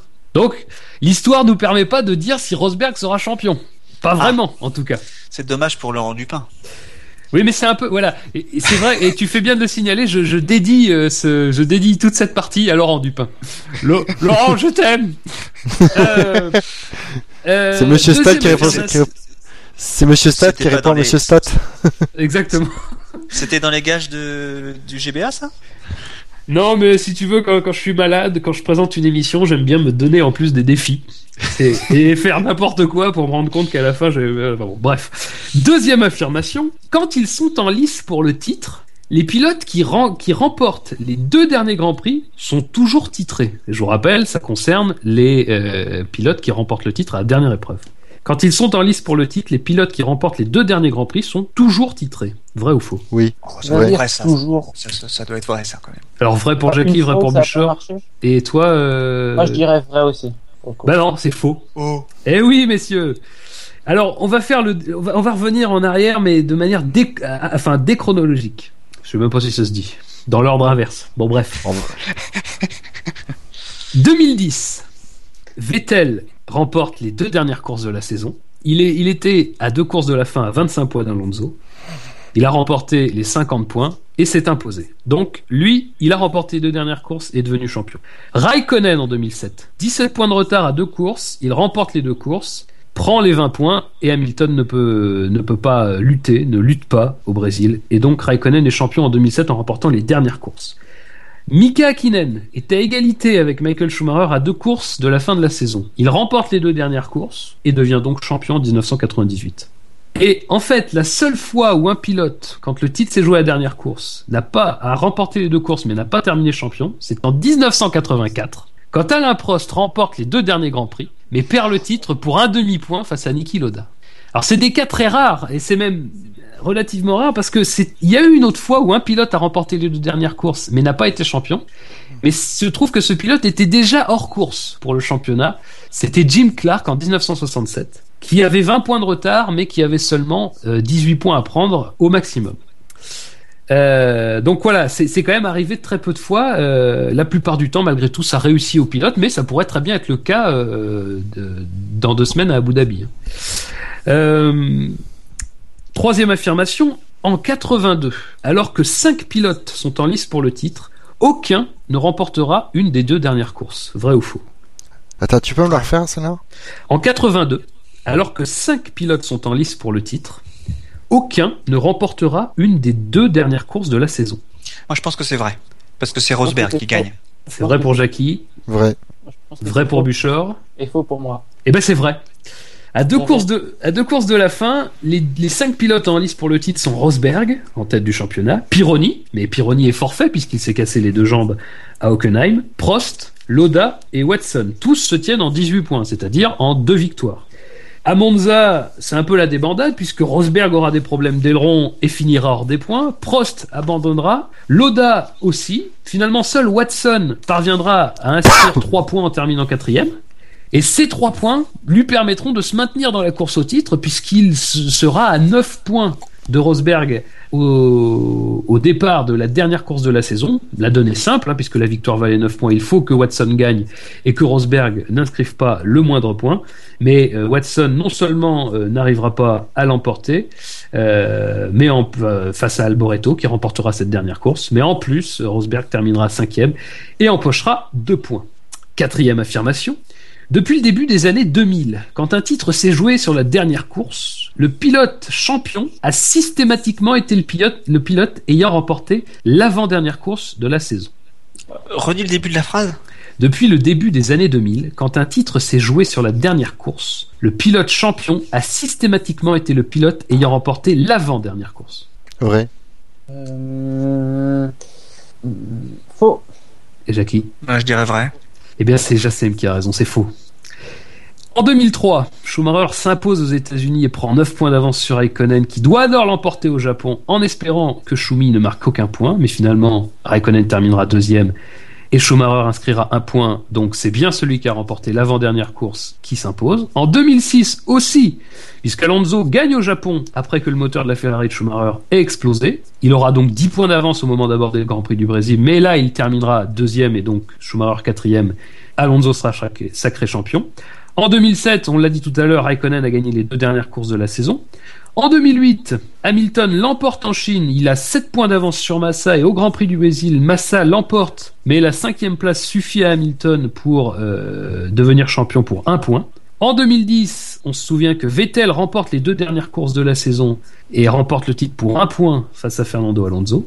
Et enfin, le dernier cas de figure, celui qui fait que la réponse est fausse, c'est que en 2012, c'est Hamilton qui remporte le Grand Prix du Brésil, qui était l'avant-dernier de la saison, mais il n'était plus dans la course au titre. Et donc il faut attendre le Grand Prix du Brésil pour départager Vettel et Alonso, mais l'Allemand sauve l'essentiel en terminant cinquième, on s'en souvient après l'accrochage du départ, euh, Grand Prix du Brésil 2012, qui est aussi la dernière victoire de Jenson Button en Formule 1. Cinquième et avant-dernière affirmation, lorsque le titre se joue sur la dernière course, ce sont en majorité des pilotes qui n'ont plus rien à jouer qui s'y imposent. Vrai ou faux? Vrai. Lucky Ouais, vrai aussi, ouais. Tassem? Faux. Eh bien c'est vrai. Mais en tout cas, belle stratégie, Jassem, quand même, malgré tout. T'as vu Euh, Stratège. euh, sur 27 éditions du championnat du monde, lors desquelles c'est la, c'est la dernière course qui a sacré le champion, à 14 reprises, le vainqueur de la dernière course n'avait plus rien à jouer au championnat. Alors il y a eu Moss en 56, McLaren en 59, Gurney en 64, Clark en 67, on l'a dit tout à l'heure. Et là, alors, euh, les années 70-80 ont été euh, prolifiques, hein, puisqu'il y a eu euh, en 74 Reutemann qui a gagné la dernière course. En 76, c'était Andretti, on se souvient lors de la lutte euh, Hunt-Loda. En 81, c'est Alan Jones. En 82, on l'a dit tout à l'heure, c'est Alboreto. En 83, c'est Patrese. En 94, on l'a dit il y a pas longtemps, c'était Mansell qui l'avait emporté, on se souvient, alors que Schumacher et Hill s'étaient accrochés. En 97, c'est un petit peu la même chose, puisque c'est Hakkinen qui l'avait emporté, puisque Jacques Villeneuve, après l'accrochage avec Schumacher, avait décidé de laisser passer les deux McLaren. En 2003, c'est Barrichello qui avait remporté le dernier Grand Prix de la saison. En 2006, c'était Massa qui avait remporté le dernier Grand Prix de la saison. Et donc, on vient de dire Button a remporté le dernier Grand Prix en 2012. Et enfin, dernière affirmation. Entre 1969 et 1995, lorsqu'un titre s'est joué lors de l'ultime Grand Prix, deux pilotes l'ont conquis en remportant la dernière course. Vrai ou faux? Entre 69 et 95. Faux. Jackie. Ah, c'est bien tordu, ça. hein. Ça doit être vrai, ça. Jacem. Je dirais faux. Eh bien, c'est faux, effectivement. Il y a Ah, un merde. seul pilote, vous vous rendez compte? Un seul pilote en 26 ans qui a réussi à remporter euh, le titre en remportant la dernière course. Et ce pilote-là, c'est Alain Prost. En 1986, on se souvient du, final à Adélaïde, euh, lors duquel euh, Mansell un des pneus de Mansell a explosé. Voilà, messieurs, pour ces statistiques fort intéressantes. Donc euh, l'émission touche à sa fin, c'est le moment pour moi de de- d'effectuer les rappels habituels. Hein. Le SAV est sur iTunes, c'est sur la chaîne Alpha de Pod Radio, il est sur Podcast France, il est sur YouTube, sur Google+, sur Facebook, sur Twitter avec le compte officiel le SAVF1, euh, plus nos comptes perso que vous pouvez retrouver euh, en bas du site. Il est bien sûr sur YouPorn, sur Jackie Michel. Il a fait une offensive sur Pornhub euh, ces derniers temps, m'a dit m'a dit euh, m'a dit Shinji. Euh, c'est l'enfoiré. Euh, je vous rappelle aussi que cette semaine, euh, mercredi, il y aura la cérémonie des Golden Blog Awards euh, où vous nous avez envoyé, disons-le. Alors nous aurons nous aurons deux équipes.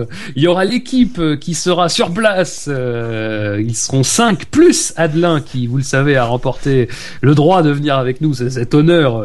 Euh, incommensurable euh, qui il pourra d'ailleurs se saouler euh, la gueule après après la cérémonie.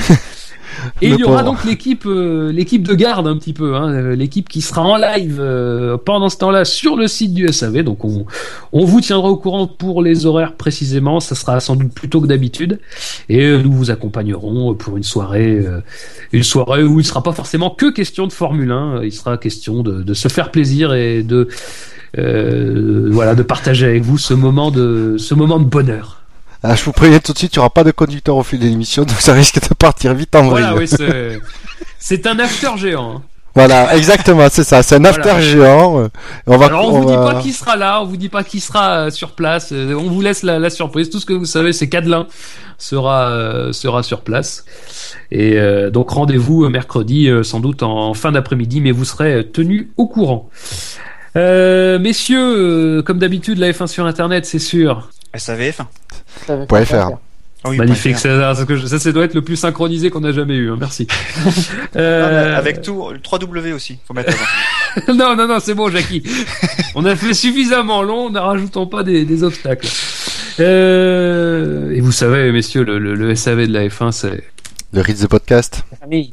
Le Club 153. oh, pardon. c'est, oui, c'est, il y a une OPS du 953 sur le SAV, faut le dire aussi. C'est, c'est, c'est le, c'est le vainqueur au Golden, au Golden Blood Award. Ah, Ah, je nous porte pas la poisse. euh, Vous avez vu qu'on a tout fait vraiment pour se mettre le jury dans la poche avec un article sur Peugeot qui, qui était quand même, euh, voilà. Magnifique. J'ai Il adoré. était magnifique. J'ai adoré aussi. C'est genre- ben, j'espère que le jury euh, appréciera à sa juste valeur ce, cet hommage rendu à la marque française. Euh, C'est très très ironique pourtant. pas tant que ça, pas tant que ça. Les, les- tu sais, des gens de chez Peugeot m'ont déjà contacté pour m'offrir un poste, hein, donc euh, Ouais, mais euh, où ça? Je, tout va bien. 36. Messieurs, euh, bah, pas de proverbe. Dino n'est pas là. Moi, j'ai pas envie de trahir son esprit. Euh, vous aurez sans doute droit à un super proverbe lors du lors du SAV du Grand Prix euh, d'Abu Dhabi. Oh, l'excuse de balle parce que t'as pas bossé. Écoute, j'étais perdu dans mes statistiques. Il se trouve que euh, voilà. Allez, le SAV de la F1 c'est terminé pour ce soir, mais surtout restez branchés.